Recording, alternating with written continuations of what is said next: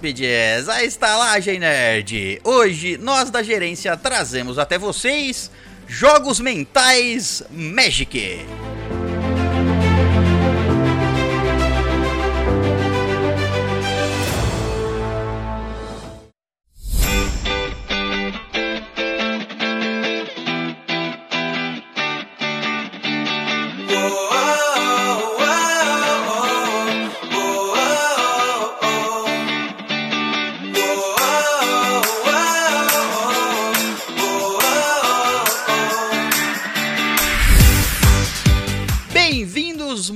Mágicos hóspedes, à Estalagem Nerd, um podcast sobre cinema, séries, jogos, animes, RPG e nerdices em geral. E através da conexão, ela, o encantar criatura que concede mais 3 mais 3 e atropelar até o final do podcast, Natália Alpino. E aí, galera? Tamo aí, né? Ó, falando Ah. assim, tipo, eu tô aqui meio que de figurante, porque Magic não é muito meu forte, tá? Não é muito seu forte, muito, Tá bom?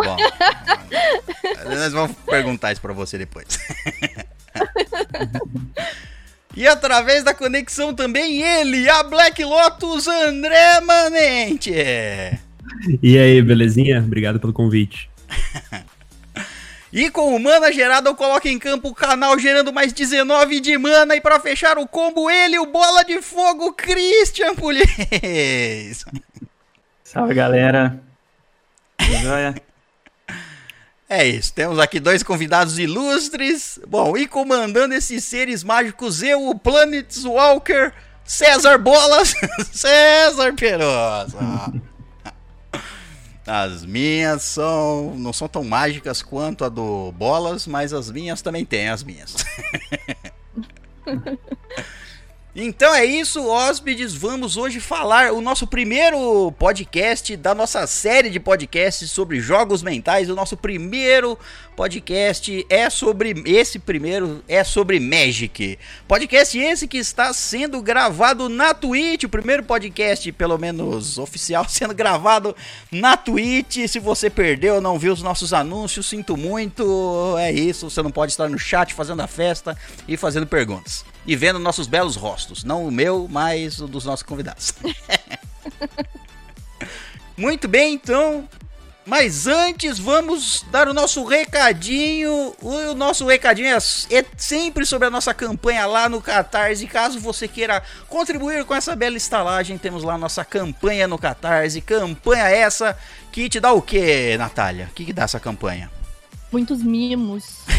tá, tais como? Ó, a gente consegue. A gente não, né? Quem tá ali na nossa campanha consegue ter episódio exclusivo, consegue escolher o tema do episódio exclusivo, consegue passar na frente da fila do e-mail, que, né? Nossa fila do a e-mail verdade, que. Uma fila aí de dois, três meses, né? É, três meses. Põe três, põe três aí. Põe três, né, porque tá quase chegando a quatro. Lembrando que a gente lê todos os e-mails, mas é isso. Nossa, nossas premiações lá de ajuda, se você é um apoiador da Estalagem Nerd, desse simples podcast, você ganha episódios exclusivos, como a Natália falou, exclusivos só pra quem apoia. Só pra quem apoia e o apoiador ainda pode lá no nosso site escolher, é, votar em episódios, escolher o episódio. Inclusive a gente gravou, gravou um recentemente do que? De Star Trek para o pedido do Sr. William, gravou, a gente gravou do Star Trek. Você pode pedir episódios pra gente gravar lá no minicast e é, passar e-mails na frente, dentre outras recompensas, certo? Que já resgataram aí. É isso. Temos lá nossa campainha simples lá no Catarse, caso você queira ajudar esse podcast, ou aqui na Twitch mesmo, caso você esteja assistindo aqui na Twitch. é isso, recadinhos dados. Então é isso, vamos à nossa leitura de e-mails, e-mails que podem ser enviados para onde? estalagemnerd.gmail.com É isso, novo, novo anunciante. Natália tá com uma voz diferente. Você que tá se perguntando aí, mas peraí, o episódio tava com. O Richard não tava na abertura do episódio. E agora ele tá na, na leitura de e-mails. É, esse e-mails aqui está sendo inserido no meio do episódio gravado lá na Twitch. Nós não lemos e-mail, não lem, não fizemos o episódio lendo os e-mails lá na Twitch, então agora vamos ler os e-mails somente eu e o Richard, é isso. É isso, Sabe cara. aquele- Até porque o nome do episódio é Magic, então eu estou aqui por mágica. É isso. Exatamente. Mas se você não quiser escutar essa mágica leitura de e-mails, pule para 29 minutos. Muito bem, então vamos ao nosso primeiro e-mail e é dele, Eduardo Salela dos Santos. Grande Eduardo. O título do e-mail dele é Me Desculpe, Gabrieli Corte. Eita, começou mal. Nunca pede desculpa pra mina, mano. Como assim? Nunca pede desculpa. Ah, você aí, pode estar ó. errado, você tem que estar errado até o fim. ah, é assim. Não peça desculpa. É isso, o seu conselho Isso. é não peça desculpa para as mulheres. É Isso aí, exatamente. Seja Continue, continue, seja homem, seja errado até o fim. homem. Não vá no médico também. Isso, não pede desculpa não pra você ver o pé na bunda que você tá. Ele manda o seguinte: Opa, meus consagrados, bem chegados e afins, tudo firmeza? Firmeza. Hoje vim aqui para pedir desculpas a uma hóspede. Uma hóspede ilustre ainda por cima. Isso é verdade. Cuidado que você vai falar aí, ó. Cuidado. Não sei o que ele fez pra ela. Não lembro que não lembro dele ter dito. Não lembro, não lembro. Em um episódio de leitura de cartas eletrônicas, a Gabi Curti disse que iria começar a ouvir estalagem com fones de ouvido e que o principal motivo para isso era a minha despedida duvidosa. Ah, agora, Ah, agora enterei. Fez sentido. Quem não sabe qual é a despedida duvidosa dele, deixa eu ver aqui, deixa eu correr para, para o final do e-mail. Não tem, não tem a, a despedida, ele mudou. A despedida, pra quem não se lembra, a multa aí, é, tá ouvindo em alto-falante, no ônibus, tá ouvindo sem fone, é. Não vou dizer agora, não. Eu vou dizer de surpresa, no meio do. No meio do, do sem motivo nenhum. Isso. Bom, ah, vocês vão saber em breve. Bom. A Gabrieli disse que ia co- começar a escutar com fone de ouvido por causa da despedida duvidosa dele. E para deixar bem claro, nesse meio tempo utilizando ela, eu nunca especifiquei que seria eu dando essa chupada. Ó, já, já, já. Tá certo. nem, me, nem muito menos o que é uma banana arcorizada, arco-irizada. Tem, alguém tem que chupar essa banana. Chupada na banana arco-íris, era a despedida dele, exatamente.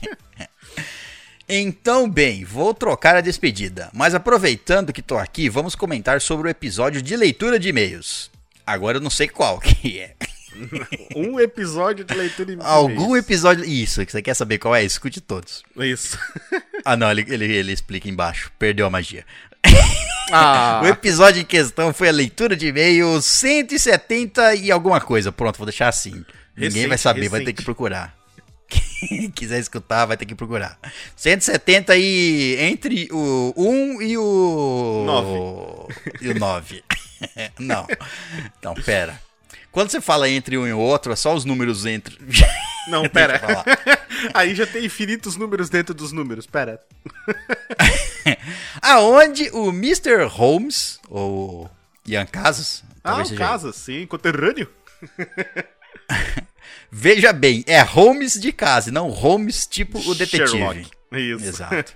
Quando Holmes contou, contou a história de como conheceu a namorada dele, bem, o ponto é que durante a história eles foram em um parque, daqueles duvidosos que são montados no final da cidade, geralmente em algum evento ou feriado.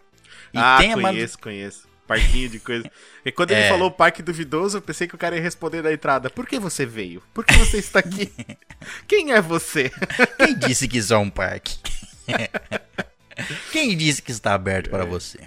É aqueles parques que rap- raptam pessoas, né? Isso, os- aquele tipo de parque que tem aqueles palhaços estranhos andando com balão Isso, vermelho, tá isso. ligado? Eles vêm, montam um parque na cidadezinha, vai, abre o showzinho lá, no final do show, leva as pessoas embora e o parque some.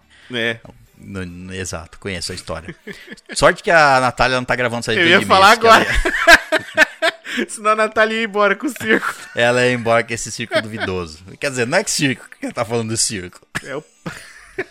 É um parque, parque. é um parque. Não quer dizer que tem um circo também. Ai, ai. Pode ter ou não. Sei lá, um Pode. parque com circo? Nunca vi isso, eu acho. É. Já viu isso? Não, nunca Não, vi no Brasil é só. No, Bra...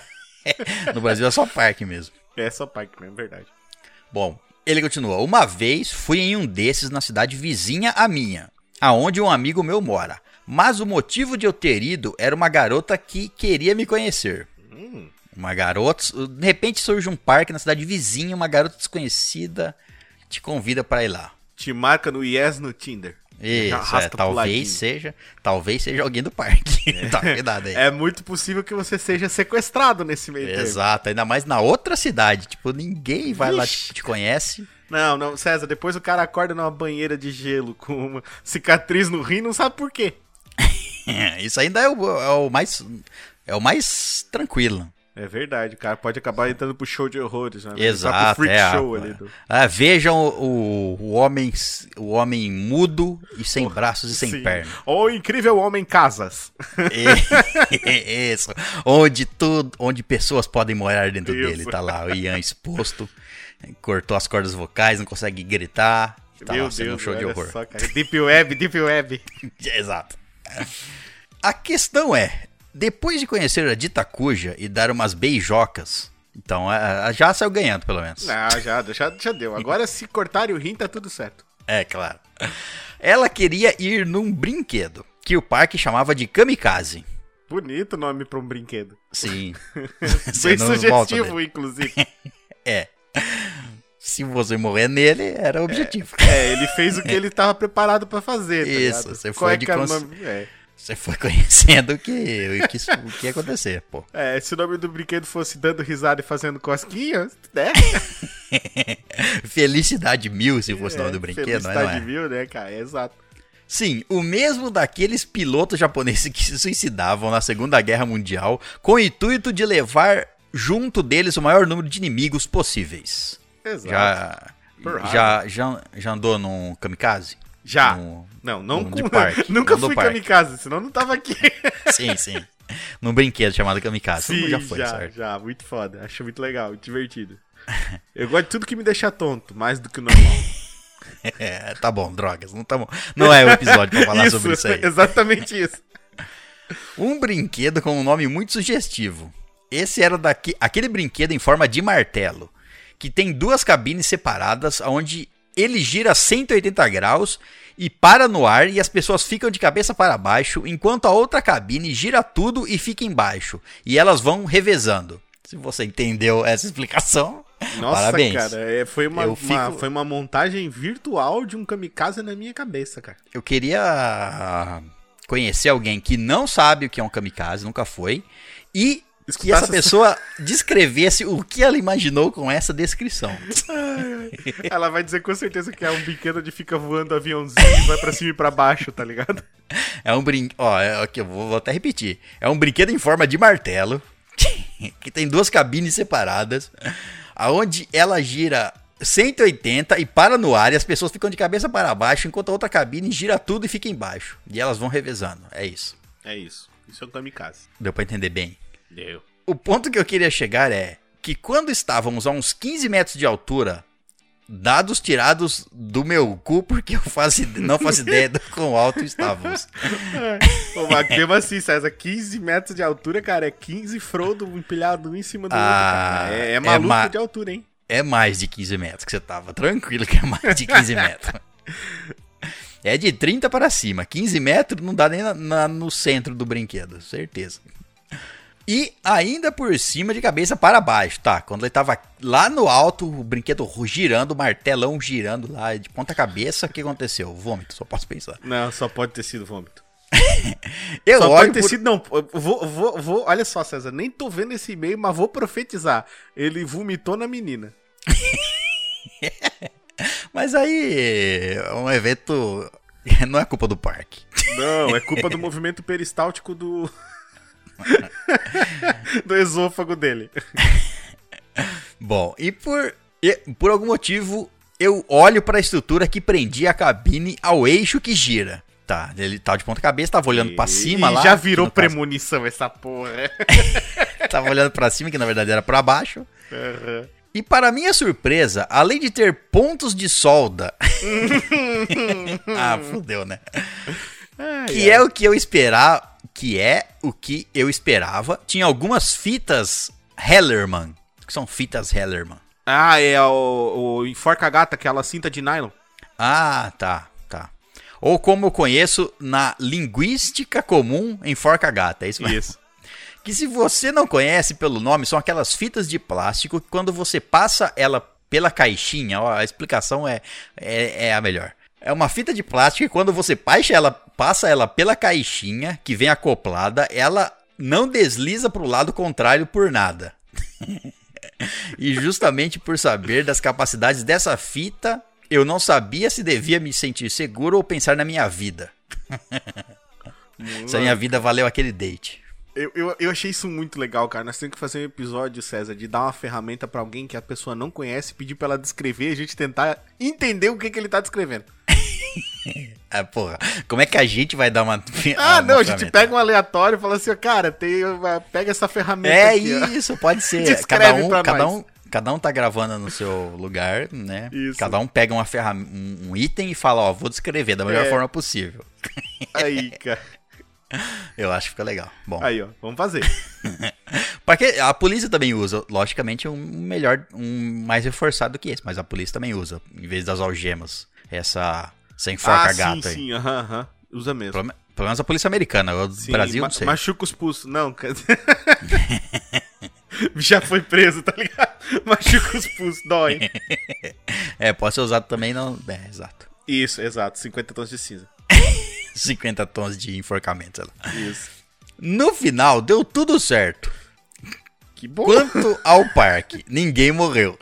Olha Tá só. Ah, César. Ah. Ah, pô, se ele tá mandando e-mail, né? É, né, que ele não Porra, morreu. mas já pensou? Ia ser o nosso primeiro contato com a lei, César. Ou ele desce do brinquedo e fala: ah, quando eu desci do brinquedo, eu vi que a, a outra parte tava faltando. Nossa, daí aí é tenso. Ou seja, quem tava no outro lado se fudeu. Meu caralho.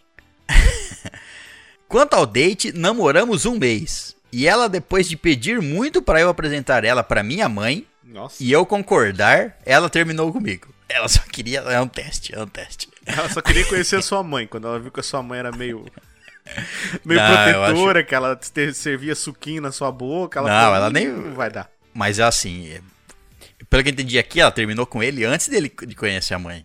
Ele Ah, concordou e ela terminou com ele. Eu Ah, acho que era um teste, tipo sim, assim, ó, ela- vamos ver se esse cara. Quer me mostrar cara- pros pais dele. É, eu tô pedindo, mas vamos ver se ele. Se esse cara, sei lá. Se esse cara acha que eu vou casar com ele, vai querer me apresentar pra família. Eu tô pedindo, mas o certo é ele não negar. Ele não negou, então ela desistiu. Aí, viu? Mulheres têm um pensamento crítico dificultoso. Tem, elas não pensam é, Não. normalmente. Exato. Faça sempre o oposto. Por isso que eu digo, não se desculpe. Faça o oposto. Isso. Boas dicas. Não se desculpe e faça o oposto. Ou seja, é pra se desculpar, o cara fica confuso, tá ligado? É, dicas para terminar relacionamentos. Isso. Como terminar o relacionamento em dois, fa- em dois passos simples. Nunca se desculpe. Faça o oposto.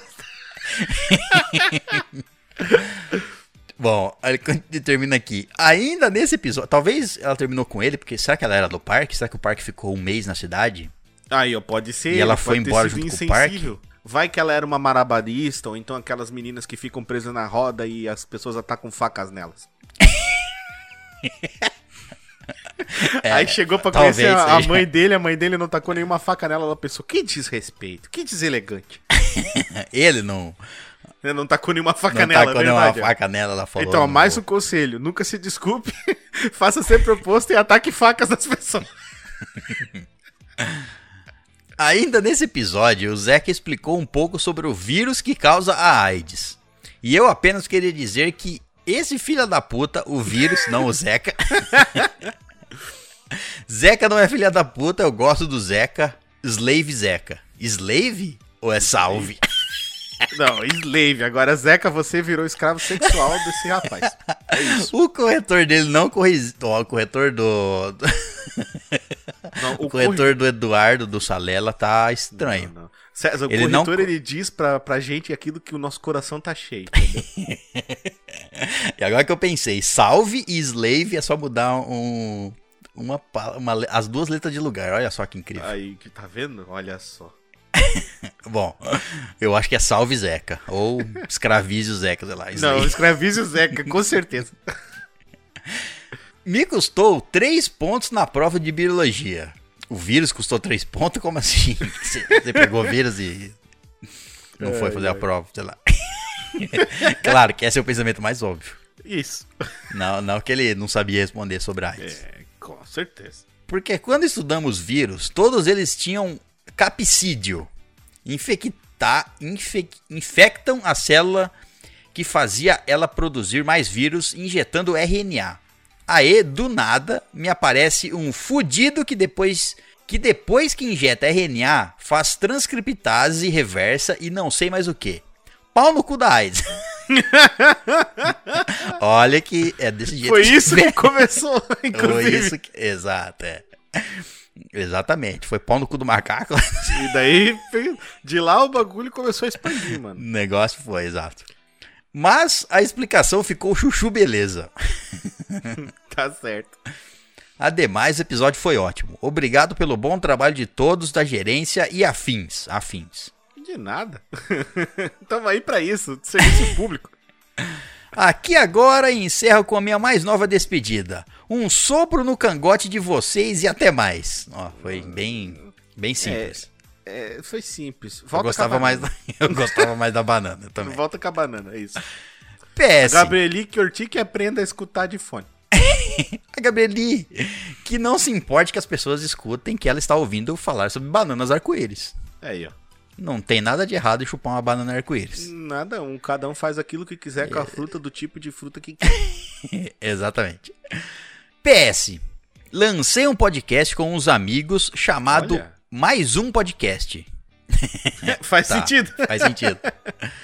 Estamos no Spotify, Google Podcast e alguns outros. Meu lema para ele é: Ninguém pediu, ninguém gostou, mas estamos de volta. Olha só, mais um filhote da estalagem. sabe? Mais um que, porra, eu já falei, vai no futuro vai estar todo procriando, mundo fazendo podcast e ninguém escutando. Isso. Porque Não, é a gente tá vai escutar os próprios podcasts, porque, né? É isso que tá acontecendo. É. Não tem mais público pro podcast. Todo mundo faz o podcast. Então Todo todos faz. Todos os públicos de todos os podcasts caíram, menos aqueles que começaram do zero. Aí não, aí eles aumentaram. É, o deles aumentou. Por incrível que pareça. Matemática maluca da vida.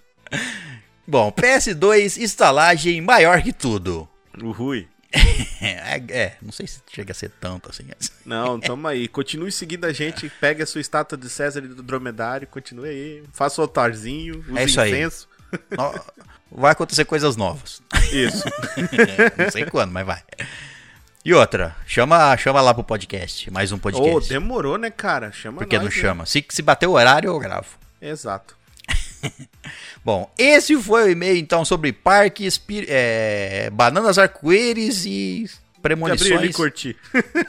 e Gabriele Corti, do Eduardo Salela dos Santos. Vamos então para o próximo e-mail e é dela Andresa Lopes. Ah, grande Lilica. O título do e-mail dela é Episódio 179 Profissões que Nunca Teríamos. Saudades. Não, não participei, mas saudades. É, vamos fazer um dois aí um dia. Opa. Boa noite, queridos estalageiros e convidado Silver. Boa noite, dona Andresa. Quase não há nem estalajadeiros, nem. Mas estamos aqui ainda. É, o convidado tá lá pra frente. Lá no, o convidado tá na abertura e no episódio e lá, no- lá pra frente, os convidados. Exato. Eu amei a ideia desse vídeo. De vídeo? Pera aí. Eu gravei alguma Eita. coisa que eu não tô sabendo? Sinestésico o bagulho lá. A gente escuta o áudio e imagina o vídeo. Eu amei a ideia desse episódio, deve ser. Por favor, façam mais. Vamos fazer. Vamos. Já falei. Bora. É isso. César, cuidar de criança como profissão realmente é para quem ama muito criança e principalmente tem muita paciência. Não, é pra quem precisa de dinheiro mesmo. É, eu não tenho nenhum dos dois. Isso eu Se, não, se tu precisar muito de dinheiro, Capicó, é trampo, velho. não tenho paixão por criança, porque como já foi dito nesse podcast, criança é o demônio. como foi dito no episódio. Putz, eu não vou mais lembrar o episódio. Capiroto, porque que é aquele negócio, todo filme que é pra ser. Como é que é o filme de terror, né, César? Quando é pra ele ser de terror mesmo. Bota a voz de criança. Bota a criança falando com a porta. Pô, pode- Falando com o vazio. Silent Hill, acho que o 4, eu não lembro. Crian... O choro de criança. Meu Deus do céu. Não, sim, a demônio, maldita da Mary, que você fica, Cheryl, Cheryl. Eu, se eu fosse o, o, o Harry, eu entrava no carro e vazava, tá ligado? E bora, foda-se, Cheryl. Eu não lembro qual episódio, mas eu sei que tem vários episódios que a gente acabou arrumando. Eu não lembro qual episódio que foi. Não vou, não vou lembrar agora. A gente falou que a melhor coisa pra criança é colocar ela num quarto branco. Isso. Deixa ela lá no quarto branco, sem estímulos. Exato, eu não lembro qual foi esse episódio, nem qual era o tema. Só sei que é isso aí. Criança tem que tomar cuidado. Tá valendo.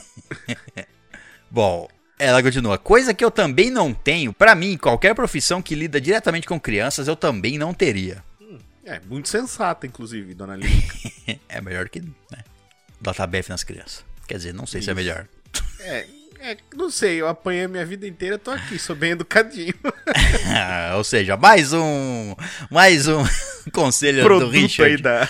Bata em crianças. Bata criança, mas o- é isso aí, ó. Eduque- Conselho pra relacionamento. Eduque com porrada.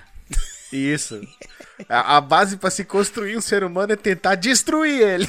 Pera aí, vamos, vamos reformular. Vamos reformular, não. Vamos recapitular. Então é. Vamos lá. Não Conselho, peça conselho. desculpas, faça, Não peça desculpas. faça o contrário, o oposto, oposto. Isso. e bata em o criança. Eduque com porrada. Eduque na porrada. A melhor maneira de se construir um ser humano é tentar destruir ele. Bom, ela continua. Para responder vocês, para que serve a crina dos cavalos? Eles são pelos impermeáveis que servem como proteção contra a chuva. Eu acho que o Zeca mandou. Não sei quem que mandou alguma coisa falando, acho que foi o Zeca. Fazendo-a escorrer sem deixar o cavalo encharcado. O pelo do cavalo inteiro podia ser um- o pelo da É, crina. eu ia, então. eu ia dizer agora, então faz sentido zero, né? Porque o cavalo tá na chuva, ele vai molhar inteiro, né? É, o corpo foda-se. O que importa é, o pescoço ai, não mas molhar. olha- O pescoço e a cabeça. É, o cavalo vai chegar no estábulo e vai falar: Menina, que chuva, ainda bem que não molhou minha crina. não, não vai. É, não sei.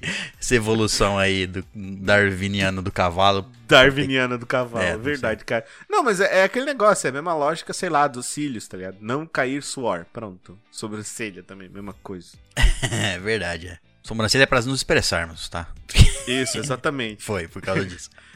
O César, o César, vocês não veem, mas é, eu consigo imaginar as sobrancelhas dançantes do César enquanto ele grava, assim.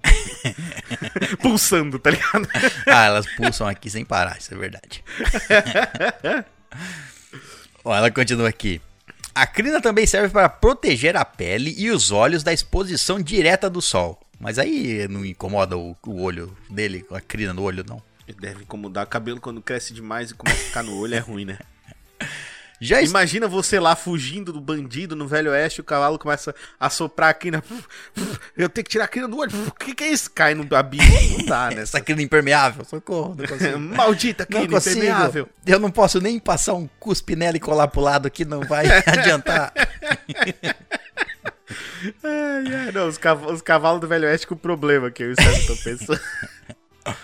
A crina também serve para proteger. Já li isso aqui. Já foi. Já estou aguardando a contraparte desse vídeo, mas divide de novo, é só o corretor, né? Não é possível. É, Não, cara, é o vídeo, cara. Não, agora vai ser um vídeo. Eu não lembro ter feito esse vídeo isso aí. Tinha alguém gravando podcast ah, com câmera? Não vi. A contraparte desse episódio é que, que é o profissões que teríamos. Ela quer um- uma contraparte. Profissão que, profissões que Ah, teríamos. ô, top, cara. Top fazer isso, hein? Vamos marcar lá já, inclusive. Coisa que a gente queria fazer se a gente não fizesse o que a gente faz. Olha que poético. Eu- qualquer coisa. Qualquer outra coisa. Tá bom, isso. Tem várias coisas. Profissões? Nossa, que eu, que eu gostaria cara, de ter? Nossa, vou, é, eu vou marcar isso aí. É massa, hein, cara? É massa, né? Bom, ela termina o e-mail. Até o próximo e-mail. Beijos de luz. Beijos de luz, dona Andressa. Bom, e esse foi o nosso último e-mail da nossa leitura de e-mails de hoje. Lembrando que nós lemos todos os seus e-mails, todos sem exceção, e-mails enviados para onde?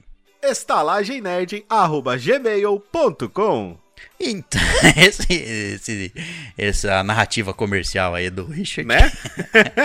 Então, Richard, se despeça, porque agora nós vamos falar de Magic e o Richard não tá lá. Magicamente vai ser retirado do campo. Você retirado magicamente. Um abraço pra você, ouvinte, estalajadeiros e hóspedes lindões. Falou! Então é isso, vamos falar sobre Magic!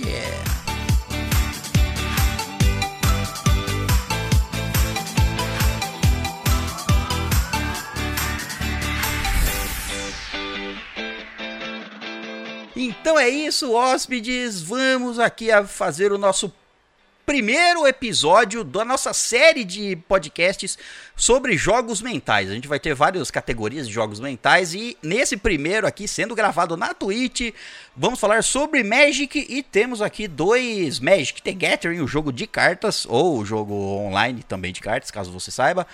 E estamos aqui com dois, além da Natália, Caio e Richard não estão aqui porque estão, enfim, fazendo coisas da vida. Mas te- Outras coisas. outras coisas. Mas temos dois convidados ilustres aqui. Eu queria que eles se, a- se apresentassem. O primeiro deles é ele, André, lá do canal O Motivo. Quero que se apresente aí, diga, diga de onde você é, pode falar o que, que você quiser. aí. Tá. Vamos lá, meu nome é André, eu sou de Criciúma, Santa Catarina, mas eu moro em Florianópolis já há alguns bons anos aí. E eu trabalho com Magic, né? Tenho um canal de Magic no YouTube desde 2013. E desde 2016 eu trabalho exclusivamente com a criação de conteúdo de Magic. Ah, fui eleito em 2016 embaixador de Magic the Gathering pela Wizards of the Coast. Gosto muito de Magic, né? Isso já deve ter percebido. E, enfim, é isso aí. Acho que o resto a gente descobre durante o programa. tá certo. Temos um embaixador então aqui. Temos o embaixador do Magic. E o nosso próximo convidado é ele, Christian do Trooper MTG. É isso. Já falou tudo aí. Meu nome é Christian, né? Franca, que fica no interior de São Paulo. Ou seja, mora na E mesma nessa jogo mesma, Magic desde. nós joga, mora nesse mesmo buraco aqui que eu estou morando. Nosso conterrâneo. Isso. Exatamente. Moramos tudo no mesmo buraco. E jogo Magic desde 2006, assim, de uma forma mais competitiva e tal. E entrei recentemente aí pro, pro mundo das streams aí no Magic. Comecei meu canal na Twitch recentemente. E pretendo mais pra frente também fazer um canal no YouTube, que por enquanto o tempo tá curto aí, não tá rolando. É, eu sei muito bem como é difícil fazer um canal no YouTube. A gente tentou um tempo aí, mas a vida não dá tempo pra gente conseguir fazer, não. É, Ó, lembrando aí, pessoal que tiver no chat, se digitar aí exclamação Magic, vai ter, um tem os links aí dos canais dos dois convidados, certo?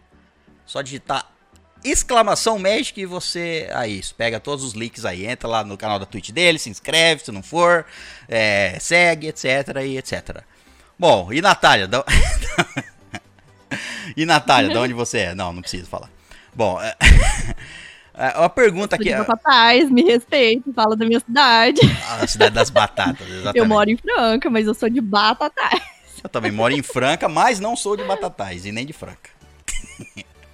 Bom, é, vamos começar aqui nosso- os nossos convidados aí. Eu gostaria de saber, acho que a primeira pergunta que a gente tem que fazer, o André e, o, e o Christian acho que meio que falaram aí um pouquinho, mas assim, quando. A primeira pergunta acho que é básica, né? Quando vocês conheceram Magic e como foi? Co- quando, como, como foi? Como vocês. O Magic chegou até vocês? Quem começa? Eu começo? ah, fiquem à vontade. Tá, vou começar então. Eu conheci Magic de 2012 pra 2013, no verão, assim, tipo na época da virada do ano. Eu tava passando uma semana numa casa de praia com alguns amigos e deu uma semana de chuva em que choveu todos os dias e a gente não podia, né, tomar banho de mar, não podia jogar futebol, não podia fazer nada, a gente teve que ficar em casa. Ô, quer, nunca jogou um futebol dentro do, de casa? Pô. É, é, não, acho que não ia ser muito bom. A gente tava, tipo, sei lá, em seis pessoas. Não ia dar muito bom. É, e aí a gente, né, jogou Uno, jogou Banco Imobiliário, né? Mas aí uma hora ninguém mais aguentava isso. E um amigo nosso falou, cara, eu tenho uma caixa de sapato aqui cheia de cartas de Magic, né? Desses, dessas cinco, seis pessoas que estavam ali, duas sabiam jogar e as outras três ou quatro não sabiam. Eu era uma das que não sabia jogar. E aí eles ensinaram a gente o jogo, eu me apaixonei completamente pelo Magic. O sol voltou e a gente continuou jogando. Então, enfim, o jogo me. o me rolê da praia foi o. Magic. É, então. Quantos anos É. você tinha? Eu tinha, cara, eu acho que eu tinha 15 anos, talvez. Eu tenho 24 hoje. Em 2013 eu tinha quanto? 7 anos atrás? Tinha 16 anos, é isso? 17? Mas é uma criança mesmo, uma criança, é uma criança ainda. É um jovem adolescente ainda. e, o, e o senhor Christian? Ó, eu conheci o Magic, foi em 2003. Tava na, na escola ainda, tinha 11 anos. E tava na época da, da febre do Yu-Gi-Oh!, né? Que tava saindo um anime, tinha aquelas cartinhas falsificadas e tal. E aí, um belo dia no recreio, alguém tava jogando com umas cartinhas que eram um pouquinho diferentes, né? Eu falei, poxa, deixa eu ver isso aqui, parece interessante.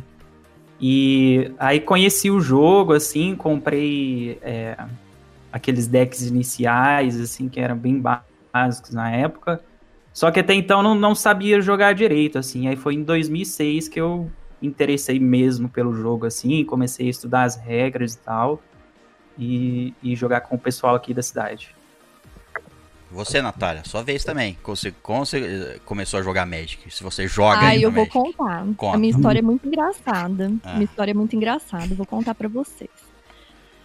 É, Eu tô com o Dani há uns três anos, né? Com o Daniel. A gente tá, tá junto há uns três anos. E, assim, gente, eu dividi muita. Muito horário de almoço com o André.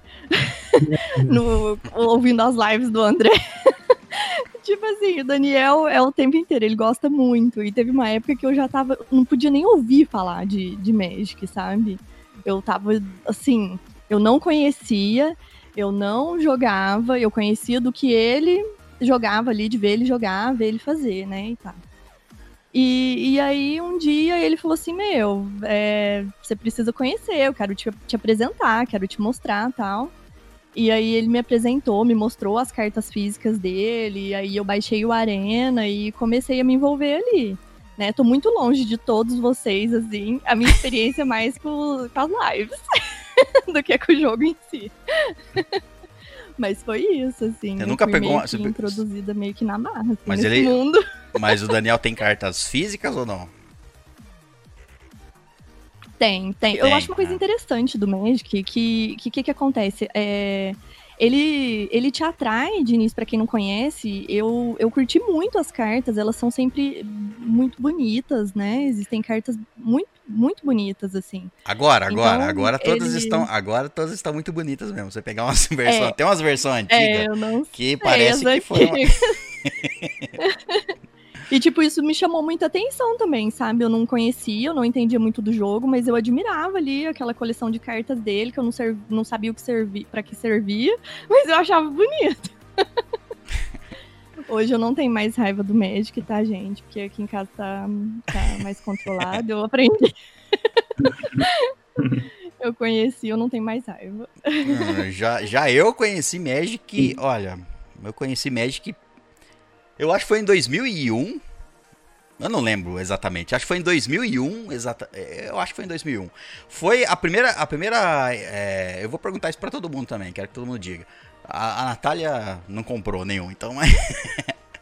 Mas a primeira, a primeira. Eu me lembro de ter. Ó, eu colecionava quadrinho, tá? X-Men. Colecionava lá quadrinhos X-Men. Aí no, nos quadrinhos, eu não sei se foi nos quadrinhos em si, dos X-Men, ou nas revistas que falavam de quadrinhos, sabe? A Antiga Herói, etc. Com, uma dessas revistas tinha alguma folha de propaganda ali na contracapa. E a propaganda tava do Spellfire. Não sei se alguém conhece, um, era um jogo de cartas, o Sim, Spellfire. Aí, através do Spellfire, eu procurei se tinha como comprar aquele jogo. Aí eu acabei esbarrando no Magic e procurei. Aí eu saí procurando e vi que tinha na cidade aqui, um lugar que tinha cartas de Magic. Na cidade aqui não, aqui não, Mané Franca, era na minha cidade de Natal, interior de São Paulo. E lá tinha. O, o cara tinha Magic. E aí eu comprei. A primeira que eu comprei foi da. Se eu não me engano, ó. Da Odisseia. Foi a primeira. O, o primeiro. O primeiro deck que eu comprei, da Odisseia. Saudosa Odisseia, Tormenta, Julgamento, Investida. que mais? Tinha. Hoje em dia tem um. Tem um Era uns nomes bonitos, né? Hoje em dia é uns nomes. Assim, não quero dizer que é feio, mas eu quero dizer assim. Os nomes pomposos acabaram, né? Hoje é tipo. Sei lá. Inventam nomes, né? Porque são os nomes da- das histórias do Magic. Mas, por exemplo, fragmentos de Alara não é tão impactante quanto um julgamento, certo? Bom, e vocês? Como vocês conheceram? É, é, vocês conheceram não? Qual foi o primeiro deck de vocês? Cara, meu primeiro deck foi de Retorno de Ava, assim. Quando eu comecei a jogar, a coleção vigente era Retorno a Ravnica. A é também de 2000 e pouquinho ali, acho que 2004, 2005, não lembro. Mas é bem mais antigo. E aí Magic tem esse lance de revisitar alguns planos que são mais marcantes, né? Então quando eu comecei a jogar lá em 2012, 2013, o bloco vigente era Retorno a Ravnica. Tava sendo lançado Retorno a Ravnica. Mas eu assim, por um tempo eu joguei com as cartas que esses amigos tinham na caixa de sapato aí, até que eu me cocei o suficiente pra ir numa livraria comprar as minhas próprias cartas. E aí eu comprei um, um deck de retorno à Ava, assim, era um deck azul e verde, com uma habilidade chamada Elo Espiritual. E aí depois de duas semanas já comprei outro, e aí vai nessa, né, que é um ciclo, né, a gente vai comprando outras cartas, melhorando, trocando, e depois o deck vira outra coisa, e aí o resto é história. Eu acho que o Magic, mesmo que, assim, lógico, vocês jogam, tem todo o porquê. Mas eu acho que tem a pegada do colecionismo também, né? Ah, Essa- bom, eu, eu tenho. Pelo menos pra mim, eu acho super bonito, assim. Eu vejo a coleção do Daniel, acho super da hora mesmo. Tem, o, o Magic é uma das belezas do Magic é que você pode se apaixonar por ele por diversas razões, né? Pode ser porque você quer colecionar, pode ser porque você quer competir, você gosta de, de putz, eu gosto de competir, gosto da- do nervosismo ali, daquele friozinho na barriga de um torneio, um campeonato. Você pode gostar, às vezes, só da história, né? Às vezes a pessoa nem joga, mas ela gosta de ler a história, ou gosta da arte, ou as cartas são tão bonitas. Vou colecionar todas as cartas que foram desenhadas por esse artista aqui, porque ele manda muito bem. Então tem, você pode gostar do Magic por diversas razões diferentes. Né? É, tem. Inclusive, Pode falar. Inclusive vem escrito, né, nas caixinhas no- e nos pacotinhos que são cartas colecionáveis, né? A gente joga de bobo mesmo. Exatamente. Na verdade, é pra outros fins, né? E a sua? Qual foi o seu, seu deck? Você lembra? O seu deck prim- primeiro? Foi o primeiro deck. Sim, então, em 2003, quando eu conheci, eu comprei, tinha umas caixinhas que eram decks de torneio, e na época eu lembro que a edição era investida. Só que como eu não sabia jogar, é, o que, que a gente fazia? Eu jogava com meu irmão em casa, aí a gente dividia essa caixinha e, e, tipo assim, é, metade, metade pra cada um, e a gente jogava com as cartas que tinha, só que não era assim que jogava, né? E aí, lá para 2006, quando eu comecei a, a aprender com a galera, inclusive uma das pessoas que me ensinou é irmão do, do Daniel aí, que deve estar aí no chat. É um deck que não, não tinha uma edição específica, porque na época a gente já começava a comprar as cartas individuais nos sites, né, que universo paralelo, que a galera mais conhecia, algumas cartas na Liga Magic. E aí eu fiz um deck. Eu lembro que era um deck verde e vermelho com muita coisa contra cartas azuis. Porque toda vez que a gente ia jogar, eu ia tomar um counter spell nas minhas criaturas. Eu falei, ah, cansei de tomar esse counter spell. Aí coloquei várias e várias mágicas que não podia ser anulada para poder jogar com a galera. É, o, o primeiro que eu comprei, acho, que foi- acho que foi do Odisseia, mas assim, eu comprei porque eu- é o que tinha ali, é o que tinha ali. Tava ali disponível, eu comprei. Mas acho que eu com mais, acho que eu, é, mas aí assim, eu comprei e era eu e eu vi as cartinhas, comprei. E aí, logicamente, precisava de alguém para jogar. Acho que eu fiz a mesma coisa que o Richard falou, que o que o Christian falou. Eu dividi o deck, comprei um deck, dividi ele no meio e dava pro colega brincar. E- e- eu contra ele ali, meio deck contra meio deck. Era isso. Até, o, logicamente, ele pegar gosto, aí começaram a comprar. Eu não sei se vocês tiveram isso, mas, tipo assim, aqui. Aqui. Eu falo aqui, mas é lá no interior. É. Meus amigos, né, começaram a comprar e todo mundo começou a comprar. E, e o legal, eu, assim, eu acho isso legal. É, tem uma parte boa nisso e uma parte ruim. Que a gente conhecia o deck um do outro completo né? Então a gente montava o nosso deck em cima do deck do inimigo, do nosso amigo, no caso, pra gente, quando se encontrasse no final de semana, pra. Ah, ele tem aquela mágica. Não, eu vou botar no meu deck essa mágica pra conterar aquela específica dele. E montava as deck, decks Exatamente. específicos contra o deck dele.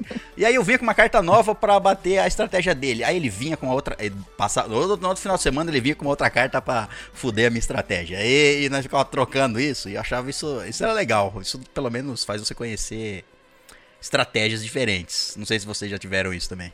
Com certeza. Sim. Mesma situação, exatamente a mesma coisa. E assim, ó, e o pior é, é, e tem, era, era- eu lembro que era, que era uma situação até bem engraçada, porque quando eu comecei a jogar, não tinha uma loja na minha cidade, né? Eles tinham uma cidade um pouco menor, assim. Hoje em dia tem uma loja lá, se eu não tô enganado, mas quando eu comecei não tinha.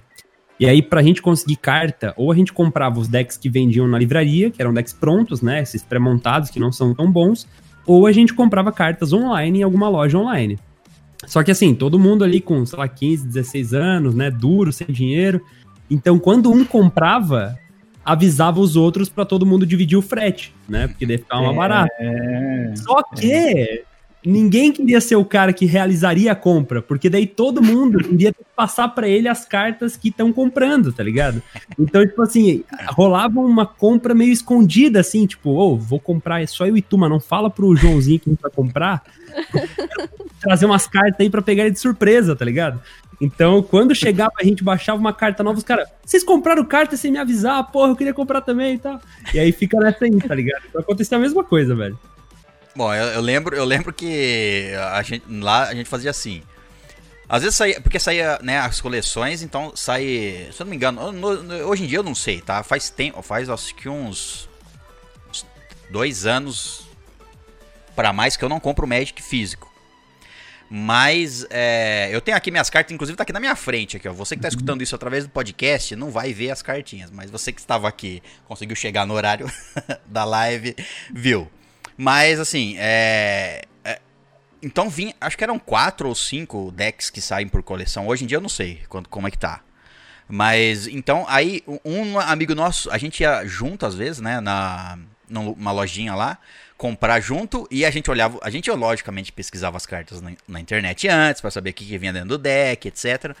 E aí ah, muitas vezes um amigo comprava tipo, sei lá, o branco e preto, o deck branco e preto. E aí a gente falava assim: "Ah, não vou comprar um igual para não ficar aquela, a gente sabe? Ah, não, eu vou comprar o branco e preto, você compra o verde. A gente comprava todas as cartas, cada um um deck que mais gostava. E depois a gente, se quisesse, comprava o, deck igual ao do outro para colocar algumas cartas, mas a gente ficava meio que dividindo a coleção em. Uma pessoa gostava muito de cartas azuis e brancas para fazer deck de magia, de counter, e aí ele pegava sempre esse. Outro gostava de matar criaturas, destruir, pegava sempre o pântano. E a gente ficava trocando assim entre a gente os tipos de deck que a gente pegava. Então, eu queria saber, gente, me conta aí. Vocês. Bom, todo jogador tem a sua preferência, né? Exa é. E, e eu queria saber a de vocês. Vocês gostam mais é de ferrar o, o, o oponente? Não, isso Vocês aí- gostam mais de defesa? Ferrar o oponente é sempre. Mas Acho que isso sempre é bom, né? Melhor ferrar que ser ferrado, né? Exato. Qual que é o seu preferido, César? O meu preferido tá aqui na minha frente, ó. O deck que eu mais gostei. Porque, assim, ó, comigo aconteceu uma tragédia, tá? Eu comecei desde 2001, se eu não me engano, a colecionar, né? Aí todo ano, ia- todo, todo lançamento de, eu ia- a gente ia comprando. Aí eu parei um tempo, mas eu tinha uma. E, e eu comprava, gostava de comprar, não sei se já compraram assim também. Eu comprava de lote na internet, tipo assim, ó. 250 cartas azuis. Aí não sabia o que vinha. Sabia só que vinha, sei lá, cinco raras e, e assim. Então, eu tinha um monte, acho que eu tinha umas 1.600 cartas, mais ou menos assim, e eu fiz uma mudança de São Paulo para Porto Alegre, quando eu morei lá um tempo, e roubaram a mudança. E Putz. foi todas as cartas de Magic embora. E provavelmente a pessoa, os caras que roubaram a mudança, deve ter, sei lá, jogado essas cartas no lixo, sei lá, eu não sei lá o que, que fizeram, não, duvido que eles usaram essas cartas. Mas eu perdi tudo. E aí, e eu tinha um deck de elfos, elfos, meu deck é de elfos. E aí eu remontei ele depois, quando eu tive condições, eu comecei a comprar, eu lembra- lembrava das cartas, pesquisava e montava. Então meu deck, é, falando, respondendo a Natália, é de elfos. Meu deck é verde elfos. Esse é um dos o deck que eu mais gosto.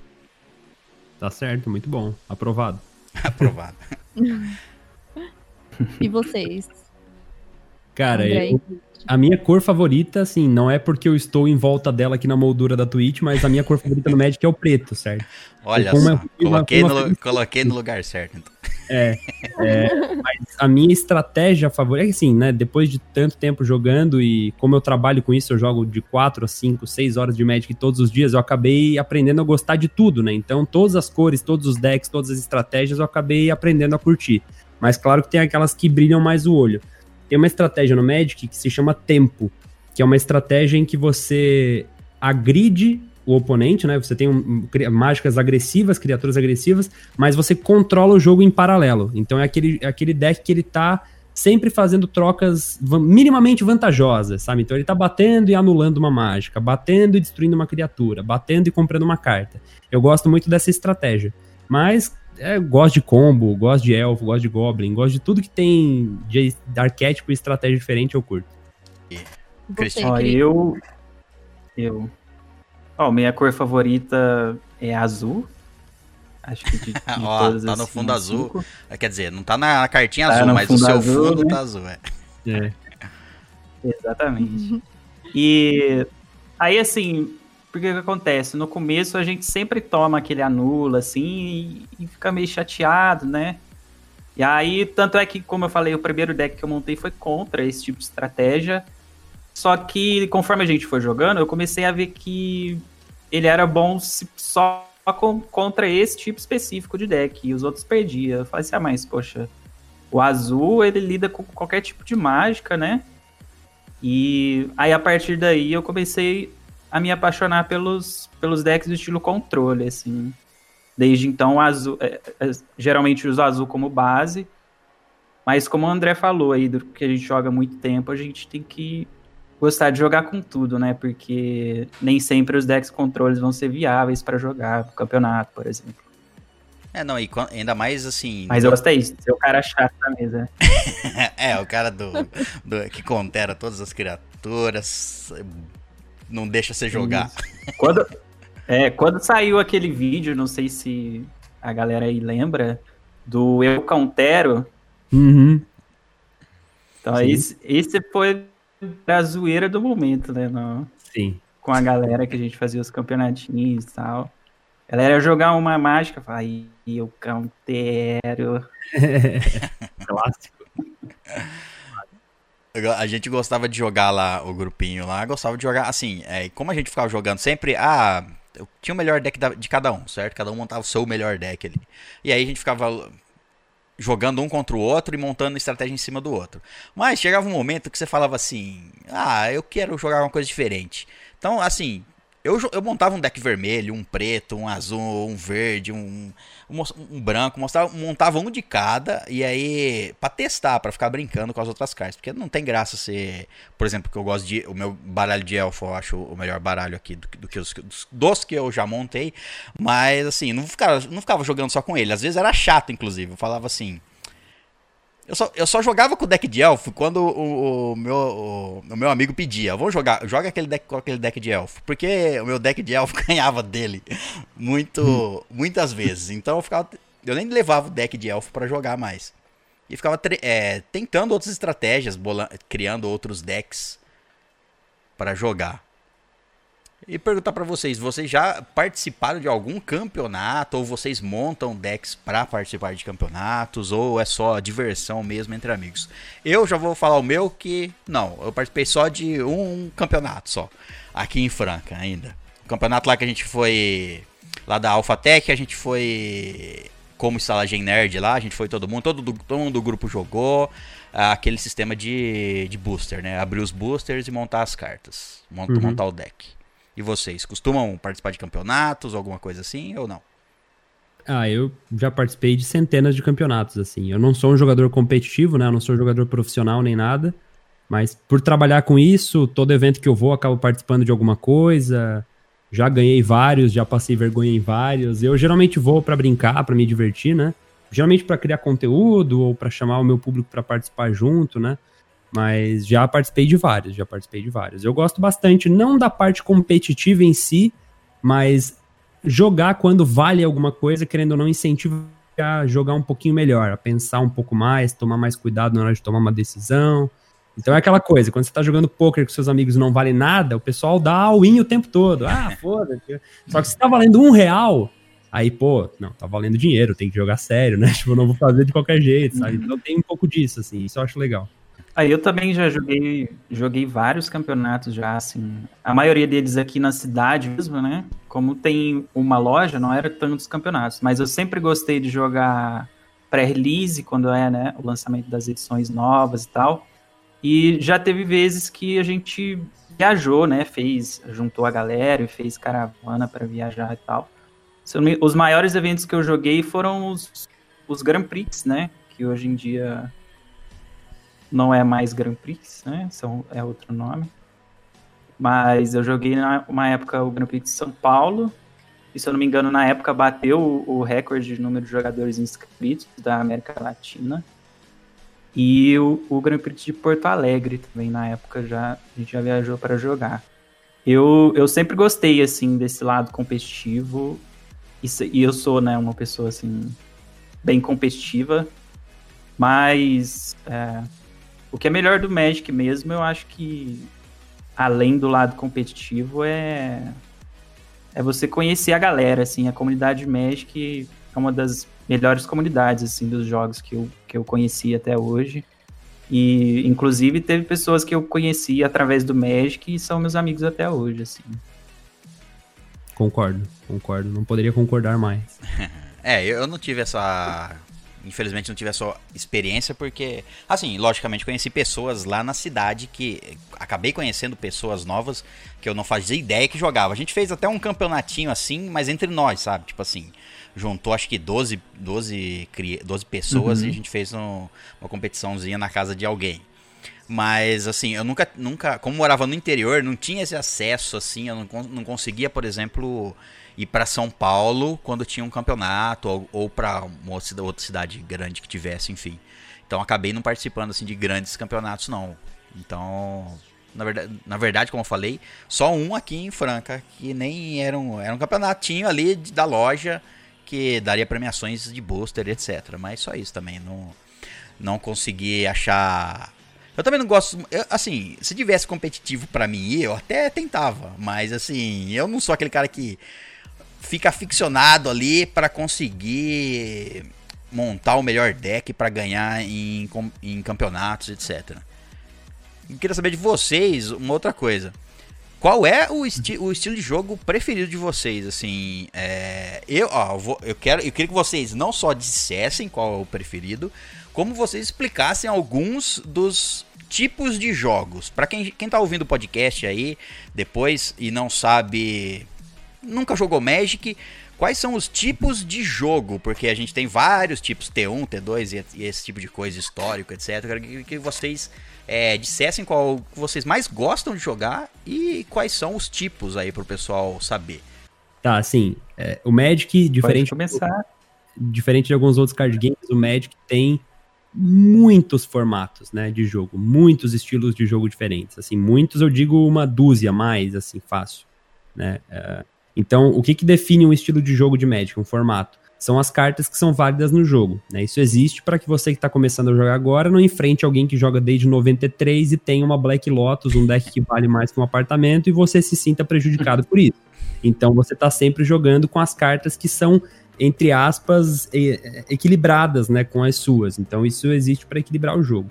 Então, você tem, por exemplo, o Vintage, né? Como o nome já sugere, ele é bem um formato clássico, aceita todas as cartas desde o início do jogo. Você tem que respeitar uma listinha de cartas restritas e tal. Mas, por exemplo, o formato padrão, que é o formato mais jogado, ele aceita apenas as cartas mais recentes, né? Das últimas sete, oito coleções, depende do, do momento.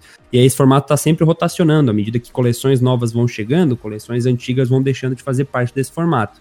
O meu formato favorito é, ele varia muito, assim, depende do momento. Tem, tem hora que eu tô afim de jogar mais uma coisa, tem hora que eu tô afim de jogar outra, mas o formato construído que eu mais gosto, né, esse em que você leva o seu deck de casa pro torneiozinho para jogar, é um formato chamado Pauper. Ele só aceita cartas comuns.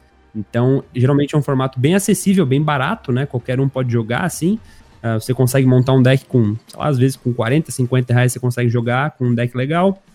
Então, às vezes até menos, 10, 20 reais você monta um deck ok, mas se você quiser montar um deck competitivo, assim, ó, vou jogar um torneio Pauper, sei lá, com 100 reais você monta uma boa parte uh, dos decks, assim, então é, eu, eu acho um formato bem divertido. Mas no Magic tem alguns formatos também que são formatos limitados, que chama, né? Que é justamente o que foi comentado antes, aquele formato em que você chega na loja e monta seu deck na hora, né? Como, por exemplo, um pré-release, um draft ou alguma coisa assim.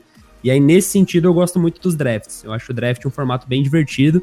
Em específico, o Cube Draft, que aí eu tô entrando. Né, eu tô indo muito fundo na resposta, mas enfim. Me... não, pode ir. Eu não faço a menor ideia do que é um Cube Draft. O Cube Draft, ou draft de cubo, pensa o seguinte, ó você vai lá e, e, monta uma coleção sua, certo? Você, a Wizards, né, de três em três meses, lança uma coleção nova. Uma baseada em vikings, outra baseada em mitologia nórdica, outra baseada em, sei lá, vampiros, whatever. E aí você vai lá e seleciona as cartas que você mais gosta de todas as cartas que você tem e você monta uma coleção sua, como se você tivesse criado aquela coleção. E você tem que draftar, né? Jogar um formato assim que você monta o seu deck na hora com outros jogadores, cada um pega uma carta, passa as outras pro lado, o jogador pega também. E aí você monta um deck com essa carta, com essas cartas de uma coleção que você mesmo criou. Então eu, eu gosto bastante do, do draft de Cuba, é um dos meus formatos favoritos. É, e o bacana também que o André comentou do Pauper, que inclusive também em construído é o meu formato favorito, apesar de eu não ter não tá jogando tanto nesses últimos tempos. É um formato habilita a introduzir bem a galera no, no, no, meio competitivo, assim, por ele ser justamente um, um, formato barato, com o preço dos decks aí um pouco mais, mais acessíveis. E aí, aqui na cidade, o que a gente costumava fazer era deixar alguns decks prontos para galera que não conhecia o formato tal, e, e emprestava decks e depois incentivava a galera a entrar no competitivo justamente com o Pauper, porque é um formato um pouco mais barato, né? Aliás, bem mais barato do que os outros. E mas aí respondendo a pergunta, o meu formato favorito é realmente o draft, que é o que eu costumo jogar nas lives assim. E eu tenho um eu posso dizer que eu tenho um conhecimento um pouco maior, assim, nesses formatos, né? Que é, que é o draft, o selado, esse que, que você pega e monta o seu deck na hora. É, o aspecto mais divertido dele é que, assim, como variam as edições que você joga, draft, selado e tudo mais, tem sempre decks novos, estratégias novas para você continuar jogando, então não é tão fácil de enjoar assim, quanto que no construído se você joga um formato, por exemplo, como o Pioneer, que é um, que é um formato que lançou novo, é, você compra o deck, você tem que investir horrores e você vai jogar com aquelas cartas ali até até não ser mais viável, né? Porque é um investimento que você fez ali. E outro aspecto do, do draft, e tanto do limitado, que eu gosto bastante, é que você cresce muito como jogador, porque você tem que saber muito bem é, os aspectos básicos do jogo, assim. Então isso te dá uma base muito forte para poder jogar qualquer outro formato. Inclusive recomendo assim para quem começa a jogar, aprender a jogar draft, sei lá, tal, porque isso vai te dar uma base muito boa de fundamento. Eu, gosto, eu gostava de jogar o assim para brincar também, como, igual como eu falei. Gente ela lá, um grupo de amigos lá do interior, tipo assim, a gente jogava entre nós. Então eu gostava de jogar o. É, eu não, não sei se a gente jogava certo, tá? Na época, eu não me lembro. Mas o 2 contra 2, é, o gigante de duas cabeças, acho que é, que ficou conhecido, não sei. Uhum. Então a gente uhum. jogava 2 contra 2 pra variar o jogo e pra ficar mais legal. Mas assim, esse de draft, de você pegar car é, os boosters, abrir e jogar, escolher, montar o seu deck, né? Você escolhe uma carta, passa o resto das cartas pro, pro lado e assim vai escolhendo, abrindo todos os boosters até você ter uma, lá uma que você um deck que você monta ali na hora. Isso daí precisa conhecer, igual a pergunta do William aqui no, no nosso chat. Ele perguntou se a gente tem que conhecer as cartas, todas as cartas. Nesse de draft, se você conhecer todas as cartas, é bom, né? Porque você já pensa na estratégia que você vai, vai montar ou nas cartas que podem vir ali. E quem joga profissionalmente, obviamente, ou quem joga bastante, como os dois aqui, o, o André e o Christian, eles devem conhecer todas assim, as cartas da edição, da, da, da, da... Eu fiquei um monte, um bom tempo sem jogar, então assim, tem vários e vários cartas e decks que eu desconheço. Eu voltei a jogar agora recentemente o Magic Arena. Que, pra quem não conhece aí, quem tá ouvindo o podcast não conhece, além das cartas físicas, temos o Magic Arena, que é um é online e é gratuito, né? Você lá é um jogo gratuito online onde tem as cartas das não sei, de das últimas edições, eu não sei de quantas edições ele contém. Ele não contém todas as cartas, mas ele contém a das últimas, sei lá, os últimos dois, três anos aí, eu não sei quanto tempo. Vocês podem É, me esclarecer tem- melhor. E tem todas as cartas desde setembro de 2017. A primeira coleção do Magic Arena hoje é uma coleção chamada Ixalan. É, existem algumas coleções mais antigas que foram colocadas depois, mas elas não estão completas, né? Mas enfim, é o que você falou, é realmente só as coleções mais recentes mesmo, né? Então, é, a pessoa que às vezes jogava lá na década de 90, nos anos 2000 e voltou, às vezes ela não encontra exatamente as cartas que ela tinha na época no Arena. Mas a nostalgia tá ali ainda, né? A carta muda, mas o jogo é o mesmo no final das contas. Sim, é, e, e tem a. Uma coisa que eu queria perguntar também, tem a- as, as habilidades, né? Toda edição, toda coleção lança sempre habilidades novas. E esse negócio de. Porra, deve ter tanto. Deve ser um trabalho im- imenso. E por isso até que tem essa. Eu acho. Esse, esse tipo de jogo. O jogo principal, vamos dizer assim, os campeonatos principais, eles, eles reconhecem só as últimas edições, certo? Que você joga o campeonato só com aquelas cartas. Você não pode jogar com as cartas antigas lá de 90 e tanto. De 2000. Então, é, isso também restringe algumas habilidades. Porque assim, se você for conhecer todas as habilidades que, de todas as cartas que tem no Magic, eu mesmo não conheço todas as habilidades. Não. Não, não lembro de todas as habilidades que existem, porque cada coleção eles criam uma habilidade nova para, né, não só criar cartas diferentes, como interagir diferente no jogo.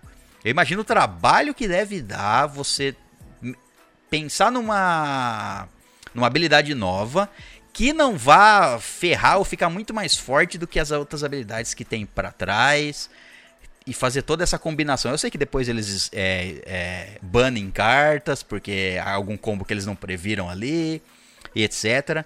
Mas das habilidades, assim, que vocês conhecem, quais as habilidades que vocês mais gostam e as que vocês menos gostam? Nossa, essa pergunta é difícil. a habilidade que eu mais gosto, uma habilidade que se chama Rajada. Em inglês ela ficou conhecida como Storm. A Rajada uma habilidade faz o seguinte: quando você joga uma mágica com Rajada, você vai copiar ela para cada mágica que foi jogada antes dela nesse turno. Então, o deck de Rajada é um deck que vai fazer um monte de mágica, ba- tipo levinha, que custa uma mana, duas manas, que adiciona mana, que compra carta, tudo coisa levinha que não faz nada. O deck fica lá enrolando, enrolando, enrolando. Aí você faz uma mágica, tipo, ele faz, sei lá, 20, 30 mágicas inúteis, assim. Aí depois você faz uma mágica com rajada que dá um de dano, por exemplo. Aí você copia ela, tipo, 30 vezes, dá 30 de dano no seu oponente, entendeu? Tem muito deck baseado em rajada. São combos bem difíceis de jogar. Ah, é um dos decks favoritos, inclusive, do John Finkel, que é o melhor jogador de todos os tempos. Então, eu, eu gosto bastante de rajada. Agora, a habilidade que eu não gosto é difícil. É difícil. Eu não, não sei qual habilidade eu não gosto. Tô pensando ainda. Não sei. É uma habilidade que você jogou muito contra e falou, "Não, maldito, essa habilidade, essa habilidade me detonando aí. Tô pensando. Se eu, se eu lembrar de alguma, eu falo, mas Tá. no momento, todas elas ou são, tipo, indiferentes ou eu gosto muito. Eu acho que, pra mim, que, que gosta de jogar muito de controle, assim, a habilidade mais chata que tem é resistência à magia, né? Porque, além de tudo, ela, ela te impede um pouco, né, de interagir com as cartas do oponente, que é exatamente o que o seu deck de controle quer fazer. então, se fosse para escolher uma, seria a resistência. E eu não sei se eu tenho uma favorita, assim, uma habilidade, mas eu gosto muito da habilidade de cascata. Muito a bom. cascata é, é quando você joga uma mágica, você vai pegar o custo dela, né? Que são as manas que você pra- pagou, e vai seu deck até revelar uma que seja com custo menor do que aquela e joga sem pagar. Então isso possibilita várias estratégias, inclusive na época que ela saiu, né, que foi em Alara, assim, tinha bastante deck com cascata aí que, que tava jogando os torneios e tal. É uma habilidade bem forte. Cara, eu lembrei de uma habilidade que eu não gosto. Nossa, mas essa eu tenho um ranço pesado, velho. Tem uma habilidade chamada. Eu acho que é imortal em português. Ela é Undying em inglês. Eu acho que ficou traduzido como imortal. Imortal é o seguinte: quando você mata a criatura com imortal, ela volta pra mesa com um marcador mais um mais um. Ou seja, você mata ela volta mais forte. Isso é um saco, porque às vezes matar ela já é um problema. Aí você vai lá, gasta uma, uma mágica, mata ela e ela volta maior. Aí, enfim, é uma habilidade que eu odeio com todas as minhas forças. Eu, eu gosto, eu gosto de evidência. Gosto Vidência. muito de evidência, de ficar olhando as cartas e, e botando elas nas ordens ali. Eu acho que dá pra fazer umas. É, quando você sabe as cartas que vai vir, dá, dá mais vantagem, né? Mais vantagem pra você. Do que. Porque já. per- Acho que já aconteceu com vocês, assim, de. Porra, perder vários. Vários. Jogadas porque não vem a carta que você quer. Certo? Exatamente. Sim, é. Variância, né? A- É. vai estar sempre ali, né? Um jogo de cartas não tem como não ter um aspecto de sorte nele. Independente do quão bem você jogue, você pode perder porque ah, o jogo não estava do seu lado, né? Exatamente. E tem as, é, os jeitos, né, de montar, assim, os jeitos. Tem, enfim. Eu queria saber de vocês, qual é a, o- como vocês fazem pra montar um deck, Pra equilibrar um deck. Porque anti, antigamente, ó, é, eu vou falar pela minha experiência, tá? A gente não Porra, foi em 2000, eu não, eu não- a gente tinha internet, mas assim, não tinha muito, muito lugar pra pesquisar esse tipo de coisa. Depois, a gente chegou, inclusive chegou a jogar a habilidade de atropelar errado muito tempo. Tipo assim, jogamos, sei lá, uns, sei lá, cinco meses errado a habilidade de tro- atropelar, até que a gente foi caçar na internet e viu, peraí, não era bem isso. Não era bem desse jeito que a gente tava usando. Mas como pra vocês a estratégia de montar um deck? A gente costumava fazer assim, ó. Leigos, a gente montava assim, ó. Pra cada duas cartas de, seja criatura ou mágica, a gente colocava um terreno. A gente fazia assim.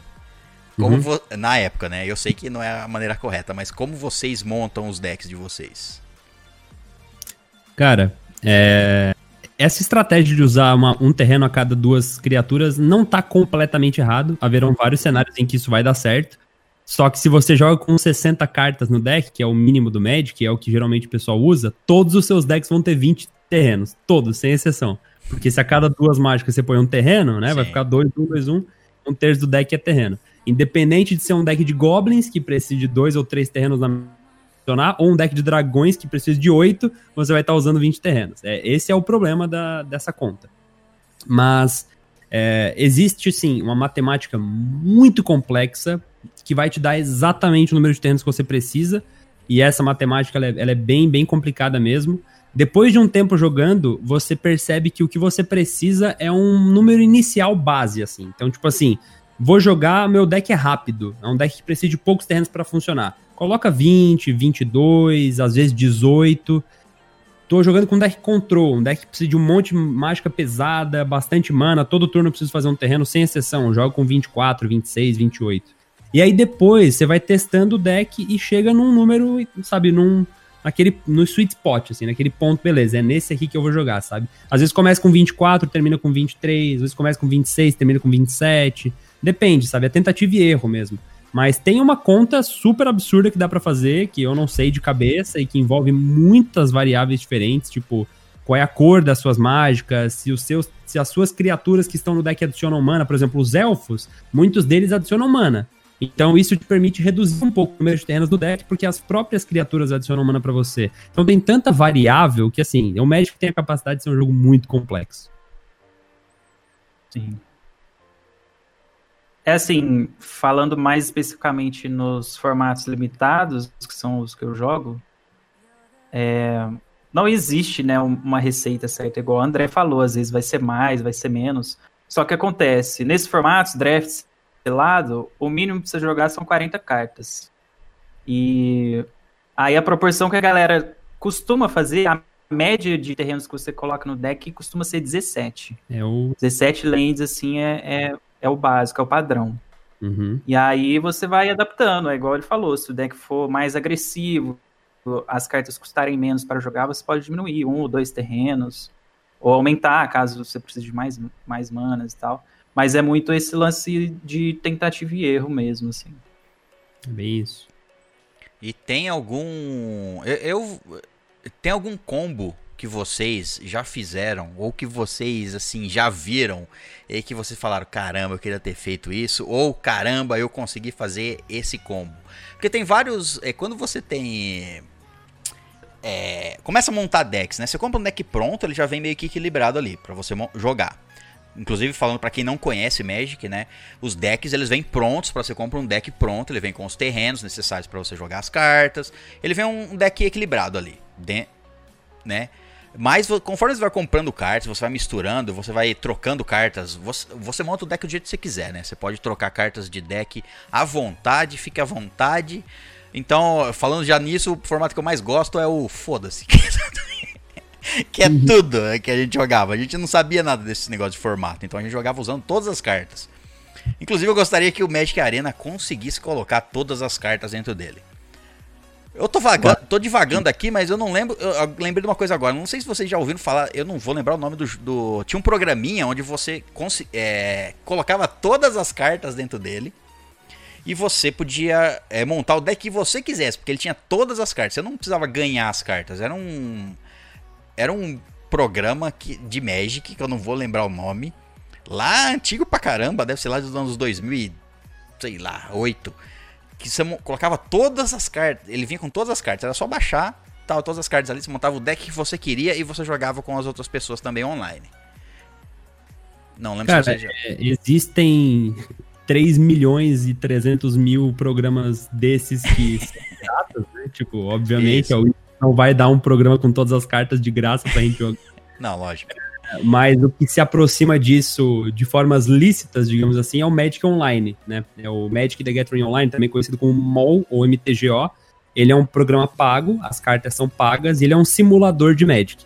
Então, assim, ele parece uma planilha de Excel. Ele é horrível, ele é muito feio. Mas ele É. tem as cartas, ele é um simulador. Então, tipo assim, é pra você chegar lá e jogar. O dragão não vai sair da carta, gritar e fazer um efeito sonoro muito louco. Isso, isso. Ele é feio, ele realmente é muito feio. Mas ele entrega o trabalho. Você quer jogar Magic, tipo, você quer ter a experiência de jogar Magic com a Black Lotus, você pode usar no Magic Online, sabe? No meu canal, sei lá, tem 500 vídeos de Magic Online na época que eu jogava, o Arena veio pra mudar um pouco esse, esse formato, né, e trazer uma roupagem mais, digamos assim, atual, mais moderna, né, no cenário de esportes, etc. Mas o Magic Online tá lá ainda, dá pra jogar. É, não, E a arena é mais amigável também, né? Porque você não precisa pagar pra jogar. É, o ele tá você precisa comprar as cartas ali realmente, né? é gratuito, tá em português, tem um tutorial, né, Hum, bem mais acessível. É, o, o Magic Arena, eu só é, é, é perfeito assim para quem não quer gastar nada, não tem como gastar nada, quer aprender a jogar Magic, baixa o Magic Arena, é gratuito e você ele vai a- você vai aprendendo conforme você vai jogando ali tranquilo, ele vai te ensinando, ele não, deixa- não te deixa fazer nada errado, ele te avisa as coisas, você aprende com, com, com só- qual, é a ordem dos turnos ali, dos, do, do que você tem que fazer. É, mas eu gostaria que ele tivesse todas as cartas só por assim, ó, para poder jogar um vintage aí com as cartas que você quisesse. Eu gostaria que o Magic Arena conseguisse colocar todas as cartas dentro dele. Seria Mas- bem- É, seria legal, seria legal. Mas voltando lá à pergunta que eu me perdi nesse, nessa cambada de coisa que eu falei, qu- qual combo que vocês já fizeram ou já viram que acharam mais assim, ou que gostariam de fazer, que falaram, porra,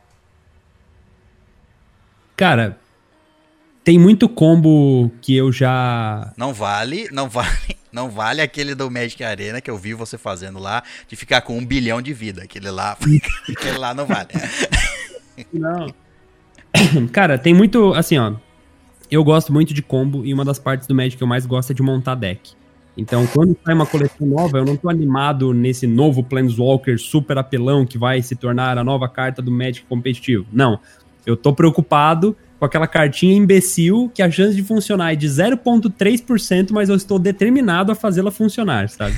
Então, eu tô. eu- essa é a minha vibe. Então, assim, na minha live, o pessoal pode votar em deck, né? Por muito tempo as pessoas podiam me mandar listas e eu jogava com a lista que ela me mandava. Então, muito frequentemente, o público quer ver a groselha, ele quer ver aquele deck que não tem pé nem cabeça, entendeu? Então, é, André, eu quero um deck baseado nessas três cartas aqui que não fazem o menor sentido. Boa sorte. A gente se vira e gasta horas jogando, tipo, montando, estudando e tal. E quando funciona é mágico, né? Com perdão da piada. É, é incrível, assim, é muito massa. É, já pediram decks em que todos os personagens tinham que ser o Jace, que é um personagem do Magic, todas as cartas. Já pediram um deck em que todos os, todas, as minhas todas as minhas criaturas tinham que ser homens gordinhos. Então toda a arte tinha que ter um homem gordinho, senão valia, entendeu? Então, todos os tipos de deck diferentes que você pode imaginar, a gente já fez no canal. Já fizemos deck com um terreno só, deck sem terreno, deck com 50 terrenos, né? todos os tipos de coisa. É difícil elencar o melhor, sabe? Mas já rolou de tudo. É, assim, as experiências que eu tive com, com baralhos de combo, eu já joguei algumas vezes alguns torneios, assim, mas é, são infinitos combos que você pode fazer no Magic, É. assim. e- não sei, se, se fosse pra eu escolher um, eu vou escolher da época que eu comecei a jogar, né, que quando eu fiz o meu primeiro deck, assim, que foi mais estruturado, né, que ele era Azorius azul e branco, eu tinha nele as anulações, né? Que é o, é o Counter Spell, a principal anulação. E jogava no deck também com um artefato que chama Cetro Isócrono. E Hum, o que ele faz? Quando você joga ele, você pode exilar uma carta da sua mão e ela fica estampada no cetro. Aí toda vez que você pagar duas manas e virar, você pode copiar a mágica exilada. Ou seja, eu teria um anula ali pra sempre, né? Pra, pra ficar anulando as cartas dos oponentes. Sempre que eu tivesse mana e o cetro tivesse desvirado. Ó, eu quero fazer uma pergunta. Fala. Vou, cansei de ficar mudo aqui. É. Gente, eu quero saber assim. É, eu imagino que, que deve ter carta que provavelmente a gente estava comentando sobre a beleza das cartas e que é uma das formas de se apaixonar por Magic, né? Não só pelo jogo. É, mas tem alguma carta que vocês gostam muito, independente da jogabilidade e tal, mas que vocês gostam muito dela, que é a preferida de vocês e tal, e eu queria saber por quê. Eu tenho uma carta preferida, é uma carta chamada Crescimento Desenfreado, né? É o Giant Growth. inglês. Ela dá mais 3, mais 3 pra criatura alvo até o final do turno. Assim, não é uma carta que representa o meu estilo de jogo. Ela se tornou meio que sem querer um meme do meu canal. E aí, quando eu me dei conta, quando eu ia pra um evento, que a carta que pediam pra eu autografar era o Giant Growth. E aí chegava num ponto em que eu assinava, sei lá, 70, 80 Giant Growths no evento. Eu fiquei, meu Deus, essa é a carta que as pessoas. Tipo, E aí não deu pra voltar atrás. E aí hoje eu tenho uma coleção de Giant Growths. Eu tenho. É que ela tá guardada agora, mas eu tenho uma cópia de todos os Giant Growths já lançados na história do Magic, desde Alpha, desde 93, 94, 95. Tem duas, dois exemplares só que eu não tenho ainda. Um deles é uma coleção que só foi é, publicada no México, se não estou enganado, e outra que só foi publicada no Japão. Mas eu já tenho, já, te, já tô em contato com inscrito do canal que é lá do Japão, ele vai mandar uma dessa para eu botar. Então, é a minha carta favorita, tipo, por questões valor emocional, assim, né? Não é, não é uma carta forte nem nada, é uma carta bem comum. Inclusive, coincidentemente, é a carta mais printada da história do Magic, é a carta que mais vezes foi reimpressa. Mas é isso, é, é a minha carta favorita, não, né, não tem muito além disso. Mas eu gosto de muitas outras cartas. Tem uma carta chamada Prisma Profético, que é a carta que tem essa arte aqui, que eu acho linda demais essa arte. Então ela tá aqui na minha parede, eu gosto bastante também. Tem várias cartas que eu gosto só pela arte, assim, sabe? Ah, não, é o Magic tem. É, pô, dá pra fazer um quadro com várias, várias, várias cartas do Magic. Dá pra fazer um quadro tranquilo. A minha carta favorita, eu acho que vai ficar mais nesse aspecto nostálgico também, que é o Vexing Shusher. E em português, se eu não me engano, é Silenciador Irritante. Foi. Ela foi a primeira carta que eu comprei assim online.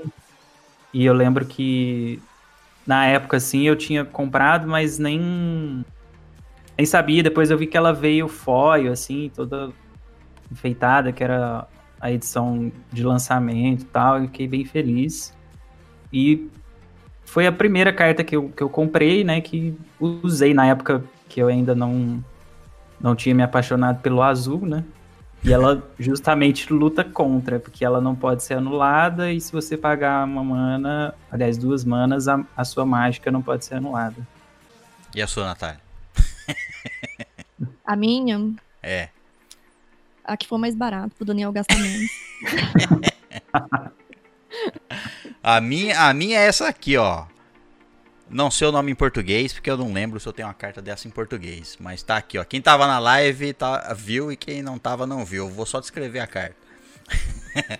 é a elfa, uma criatura elfa que ela vira, eu ganho um de vida pra cada elfa em jogo. É essa que eu gosto pra caramba dessa carta. Ah, sim. Bonitinha. O nome em inglês dela é Well Whisper. Well Witcher. É. É desejadora Well do bem isso, em português. Isso, desejadora do bem, exato. Isso. Agora que eu me lembro do nome. Eu não sei se eu tenho alguma com esse nome em português. Que eu comprei pra refazer esse deck de elfos aqui e não me importei se estava em inglês não. Só, Uhum. só fui atrás das cartas. E me fala uma coisa, é, vocês jogam no formato Modern e Legacy? O que, que vocês acham? Vocês gostam? O Modern foi o meu formato favorito por bastante tempo.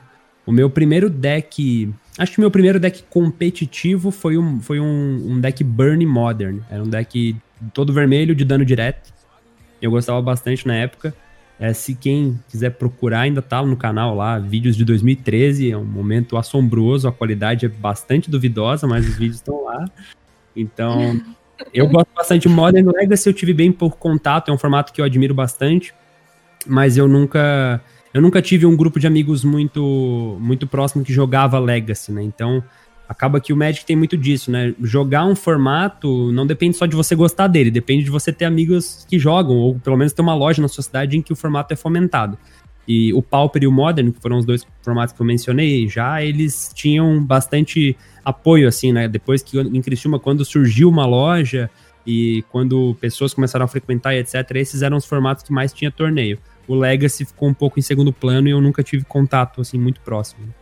É, eu acho que eu tô na mesma, assim, do André, porque o Legacy sempre foi um formato de difícil acesso, né? Por conta do preço das cartas, a dificuldade de achá-las e tudo mais. Então, é isso. Se não tinha o pessoal pra tu jogar com o formato, então o formato era meio que esquecido. É, já o Modern, eu joguei ele também um tempo. Na época, inclusive, o- um dos GPs que eu joguei o Grand Prix de Porto Alegre, o formato era Modern e tal. E eu lembro que eu jogava de Tritões, Legal. que ele é um deck monoblue, ele é azul, que era a minha cor favorita. E tava, eu lembro que a gente, na época, né, tava na pegada competitiva, a gente tava treinando, estudando formatos e tal, e era um deck bem viável para jogar contra o que tava aparecendo, assim. E, mas aí de uns tempos pra cá, onde as cartas foram ficando mais caras e tal, e surgiu o Magic Arena, que não engloba nenhum desses dois formatos, tanto Legacy quanto Modern, é, ficou meio esquecido, assim, pra mim, digamos. Ó, É. O Rafa lá no, no chat, ele tá perguntando o seguinte, se vocês não acham zoado o, o Legacy, porque além do custo, né, ainda ele é muito tudo ou nada, assim. Eu, eu acho que não, eu acho que. É que assim, né? Zoado é uma palavra complicada, porque é muito subjetivo, né? O que é zoado pra mim pode ser o melhor formato pra outra pessoa. Então, é, esse zoado, ele é subjetivo. Então, eu, o que eu posso dizer, eu entendo alguém achar zoado, certo? Mas eu não acho zoado. Eu acho que ele é, ele é um formato que o Claro, quanto mais você vai indo para os formatos old school, como o Legacy, o Vintage, mais fortes as cartas individualmente são. Então, quando a gente fala um formato tudo ou nada, significa que se a mágica, se você não resolveu descartar ela, o seu oponente vai fazer e ela vai ganhar o jogo. Isso no Modern, no Standard, no Pauper se torna menos frequente, porque as cartas individualmente falando não são tão apelonas assim, né? Ah, então, sim, ele é um formato tudo ou nada no sentido de que se o cara fizer a mágica e ele resolver, ele vai ganhar o jogo. Ao mesmo tempo, se você, você vai ter as melhores respostas do mundo para aquela mágica, porque você tem as melhores anulações, os melhores descartes, as melhores remoções, as melhores ameaças. Então, ele é um formato equilibrado, né? Você tem cartas muito apelonas dos dois lados, tanto do lado de quem quer combar no primeiro turno, quanto do lado de quem não vai deixar isso acontecer de jeito nenhum, sabe? Então, é- ele é caro, isso é, né, isso eu acho que é indiscutível, assim, é um formato muito caro, ele tem um potencial de ser bem caro. Tem alternativas baratas, só que o barato é tipo, sei lá, dois mil reais, então é milhões de aspas nesse barato, porque não é barato, dois mil reais. Mas enfim, né? Tem pra, pra- com certeza para algumas pessoas é barato. É, enfim, então ele é um formato que tem o potencial de ser bem caro, sim, mas ser zoado eu não concordo muito. É, eu também acho que nessa, por exemplo, o Legacy, pelo poder das cartas ser muito alto, eu acho que a, a- esse aspecto de zoado tá em ele ser muito 8 ou te- 8 ou 80, né? Porque se você não resolve a mágica, você perde o jogo. E existem muitos decks de combo no Legacy que você simplesmente não interage com seu oponente. Você joga e ganha sem o oponente descer nenhuma carta, nem comprar carta nenhuma. Então, isso estraga um pouco a diversão de quem tá jogando contra, né, no caso. É, e aí eu acredito que ele quis dizer zoado nesse aspecto, assim, É, mas... Pode ser, pode ser. Ao mesmo tempo, pra quem gosta de formatos em que a pessoa parece estar jogando paciência, porque só ela joga, é, um desafio, porque o Legacy tem muitos decks em que você faz o seu jogo e ignora, e dane-se, né?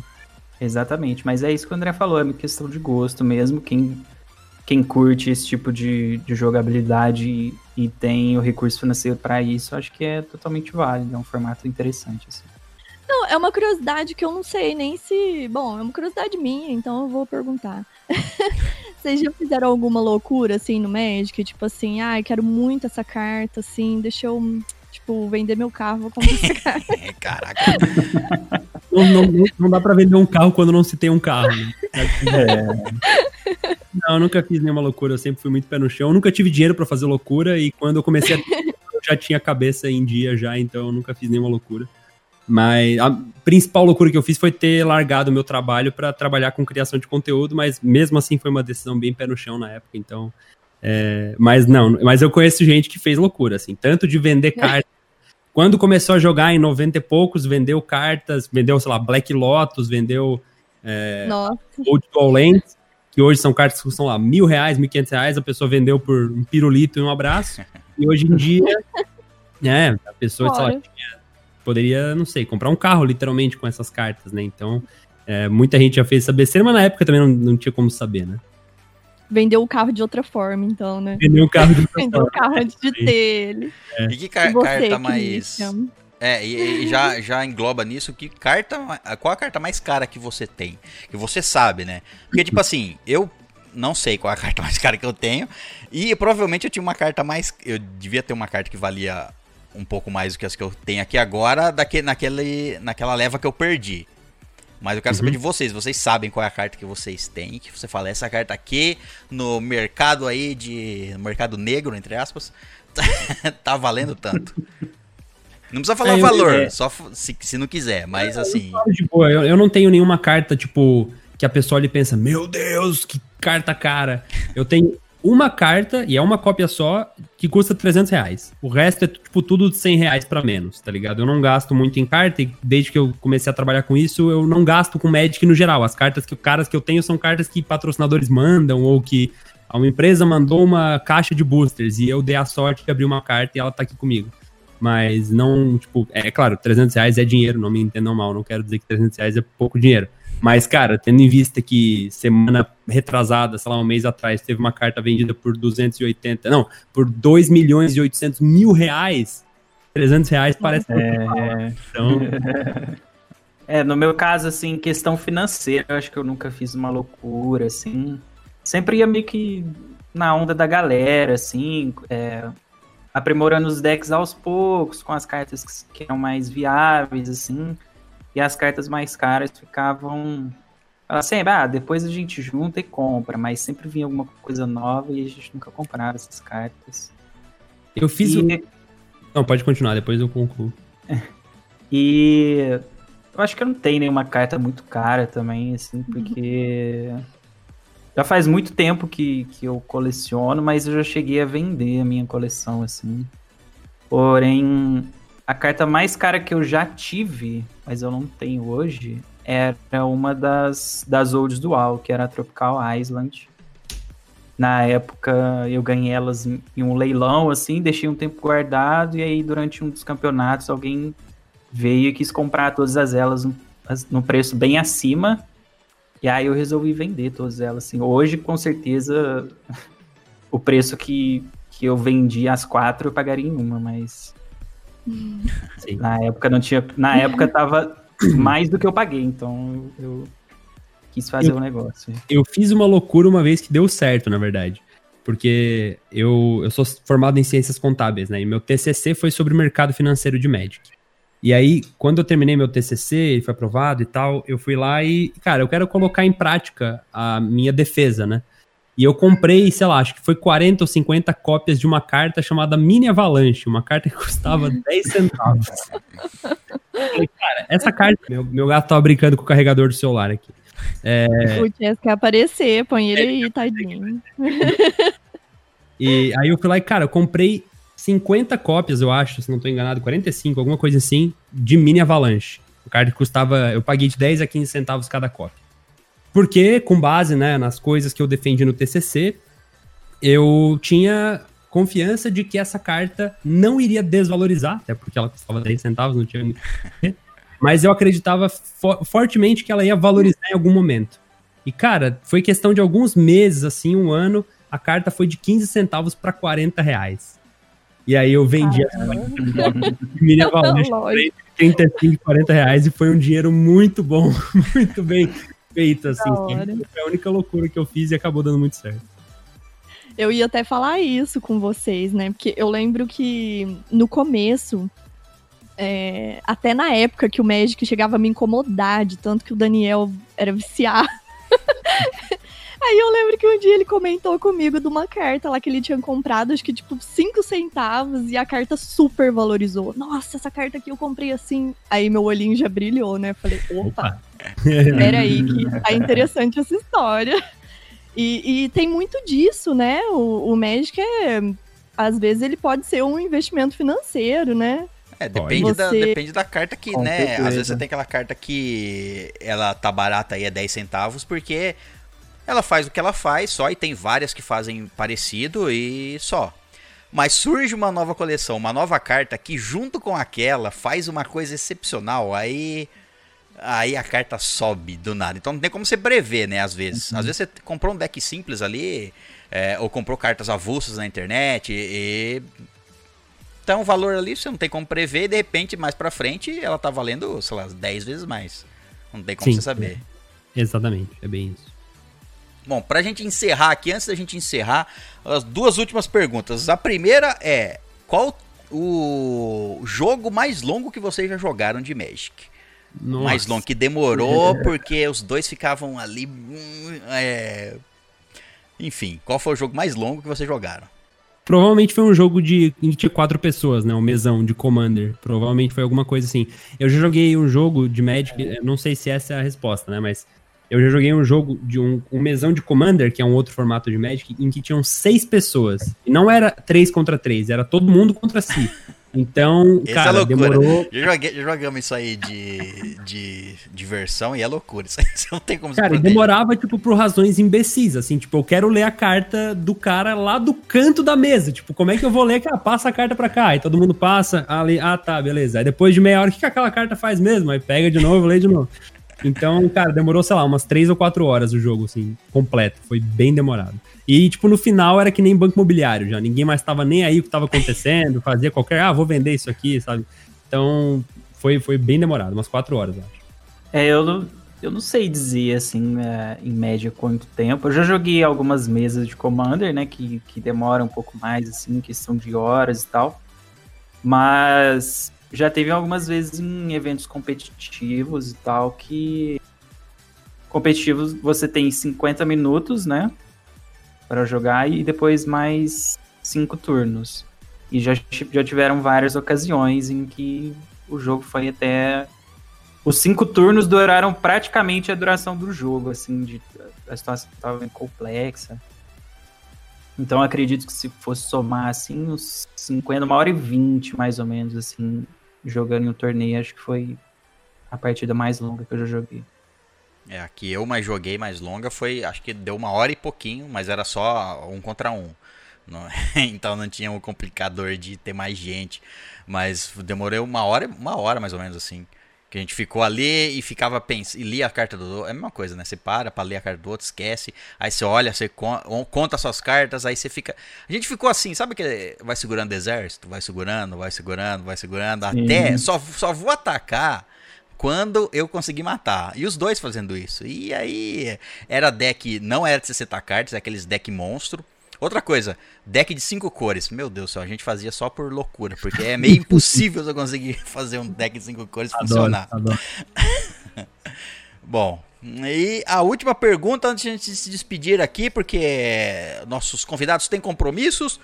O nosso, a nossa última pergunta, que di, ah, pergunta não é uma pergunta, mas assim, que dicas vocês dão pra quem quer começar a jogar Magic, seja Magic físico ou o Magic online, o Magic Arena? Que dicas vocês dão pra quem quer começar a jogar? Inicialmente eu diria pra você tentar começar com alguém. Não que seja impossível ou ruim você começar sozinho, só que entrar num hobby com um amigo pra compartilhar a empolgação torna tudo mais da hora, né? Se você quiser ir pro, pro Magic Digital, minha recomendação é o Magic Arena, pelas razões que a gente falou. É gratuito, tá em português, é fácil acesso, não é um jogo pay to win, você não precisa botar dinheiro pra conseguir se dar bem. Então é um jogo bem acessível, bem bacana, assim. É, se você quer jogar o Magic físico, não é o momento né, para você fazer isso que eu vou sugerir, mas assim que o mundo voltar ao normal, É. esperamos que ele volte logo, é, te- experimentem numa loja de Magic, se você for numa loja WPN, ou seja, uma loja registrada pela Wizards, você vai lá e você fala que você quer aprender. E em tese eles te dão um deck de graça, é um demo deck, um deck de demonstração, não vale nada, você não vai ir pra lá pegar as cartas e vender depois ficar rico, não, nada vale nada lá, mas é, tem, tem cartas simples para você aprender as estratégias básicas, efeitos tranquilos em português também, então é uma boa recomendação.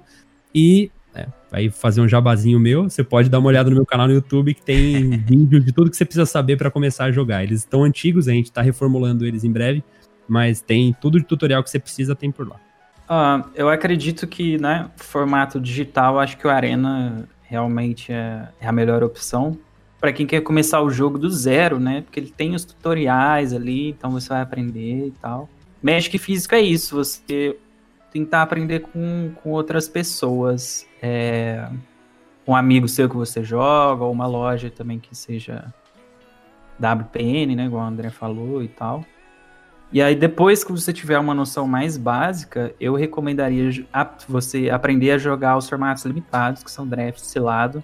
Porque, como eu disse lá atrás, eles te dão uma, uma base de fundamentos do, do Magic, assim, muito interessante para você poder jogar qualquer formato que você queira mais pra frente. É, então é isso. Acho que eu também recomendo. Você quer jogar, joga. Começa pelo. Assim. O mais fácil pra você é o Magic Arena. Baixa o Magic Arena, é gratuito. Ele vai te ensinar lá. Você vai aprendendo conforme você vai jogando. Vai jogando os desafios lá. Às vezes você nem joga. É, tem uns desafios que você aprende bastante sem jogar contra ninguém, nenhum adversário humano. Você joga contra a máquina ali, vai aprendendo. E. Enfim, você se diverte e aprende rápido. E depois, logicamente, que eu, eu- assim, o presencial é, é gostoso. Querendo ou não, é, é bem mais gostoso, mas assim, logicamente É. não nessa época que estamos. Mas um dia vai voltar ao normal e em breve aí. Cê... Enfim, é isso. Mais que é um investimento, você quer que- ter as cartas físicas, o Magic Arena você não gasta nada. Você pode gastar se quiser. Mas nas cartas físicas, obviamente, você vai gastar um pouquinho. Mas assim, é muito gostoso ter as cartas físicas. É, enfim, eu, eu prefiro telas físicas. Obviamente que a gente não tem condições de ter todas que a gente quer, mas algumas a gente consegue. Bom, é isso, vamos nos despedindo aqui. Antes, queria agradecer a presença do André e do Christian aqui na nossa gravação, pela dispo- disponibilidade de tempo e tudo mais aqui. Nossa primeira gravação do podcast ao vivo na Twitch. Pra... E gostaria que vocês deixassem aí os seus recadinhos finais e os seus jabás aí para quem não conhece vocês, conheceu nesse episódio e quer, assim, enfim, podem divulgar os canais de vocês e tudo mais. Vão estar no li- nos links aqui na descrição do episódio aqui de podcast, vão estar todos os links, mas podem dar os seus jabás aí, se despedir e é isso. Bom, é, como eu tô começando a responder tudo, vou continuar respondendo inicialmente aqui. É, obrigado pelo convite, foi um papo bem legal. Se quiser chamar para conversar sobre outra coisa no futuro, seria uma honra participar. Quem quiser saber um pouquinho mais sobre o meu trabalho, é só procurar por O Motivo, né, o M-O-T-I-V-O, ou por André Manente, que é o meu nome, no YouTube, na Twitch, no Instagram, no Twitter, eu tô em tudo que é lugar. Não tô no TikTok ainda, quem sabe um dia, mas no momento não. É, você encontra uh, vídeos meus de segunda a sábado no YouTube, certo? E na Twitch eu tô ao vivo de segunda a sexta, sempre no período da tarde, jogando Magic Arena, trocando ideia, tirando dúvida. Então, se você tá pensando em começar a jogar Magic agora, pode colar na nossa live, pode tirar a dúvida mais iniciante que for, que a gente vai te ajudar. E é isso aí. Obrigado pelo convite de novo, foi um papo bem legal. Bom, é isso aí. Eu vou agradecer o convite aí também da galera da Estalagem Nerd. Foi uma honra ter participado com vocês. Fiquei bem feliz quando eu recebi o convite, né? Uma puta oportunidade massa e tal. E eu tô fazendo streams aqui. Acabando aqui, eu já vou abrir a stream. Quem quiser colar lá, twitch.tv barra trooper underline mtg, trooper com dois Os. Vou estar tá jogando draft aí, a galera que quiser estar tá conhecendo. Primeiro passem lá no André para saber o, o, inicial ali, as coisas e tal. E se quiser aprender um formato mais específico, tamo aí. Eu tô fazendo live atualmente de, de terça a sexta, sempre às 8 da noite, ali por volta das 8 da noite. E por enquanto não tem ainda o, o canal no YouTube, mas pretendo construir aí. E é isso aí, tamo junto, valeuzão. É isso então, muito obrigado pela presença de todos vocês que estiveram aqui no nosso chat da Twitch e para você que está escutando o podcast, tem aí vão estar os links aí dos nossos convidados para vocês conferirem e começarem a conhecer o Magic, o mundo do Magic, o mundo perdido do Magic, onde você entra e não sai mais. Bom, então é isso. Então é isso, hóspedes. Muito obrigado pela presença. Na saída, deixe o seu deck com a garçonete até a próxima, aventureiro.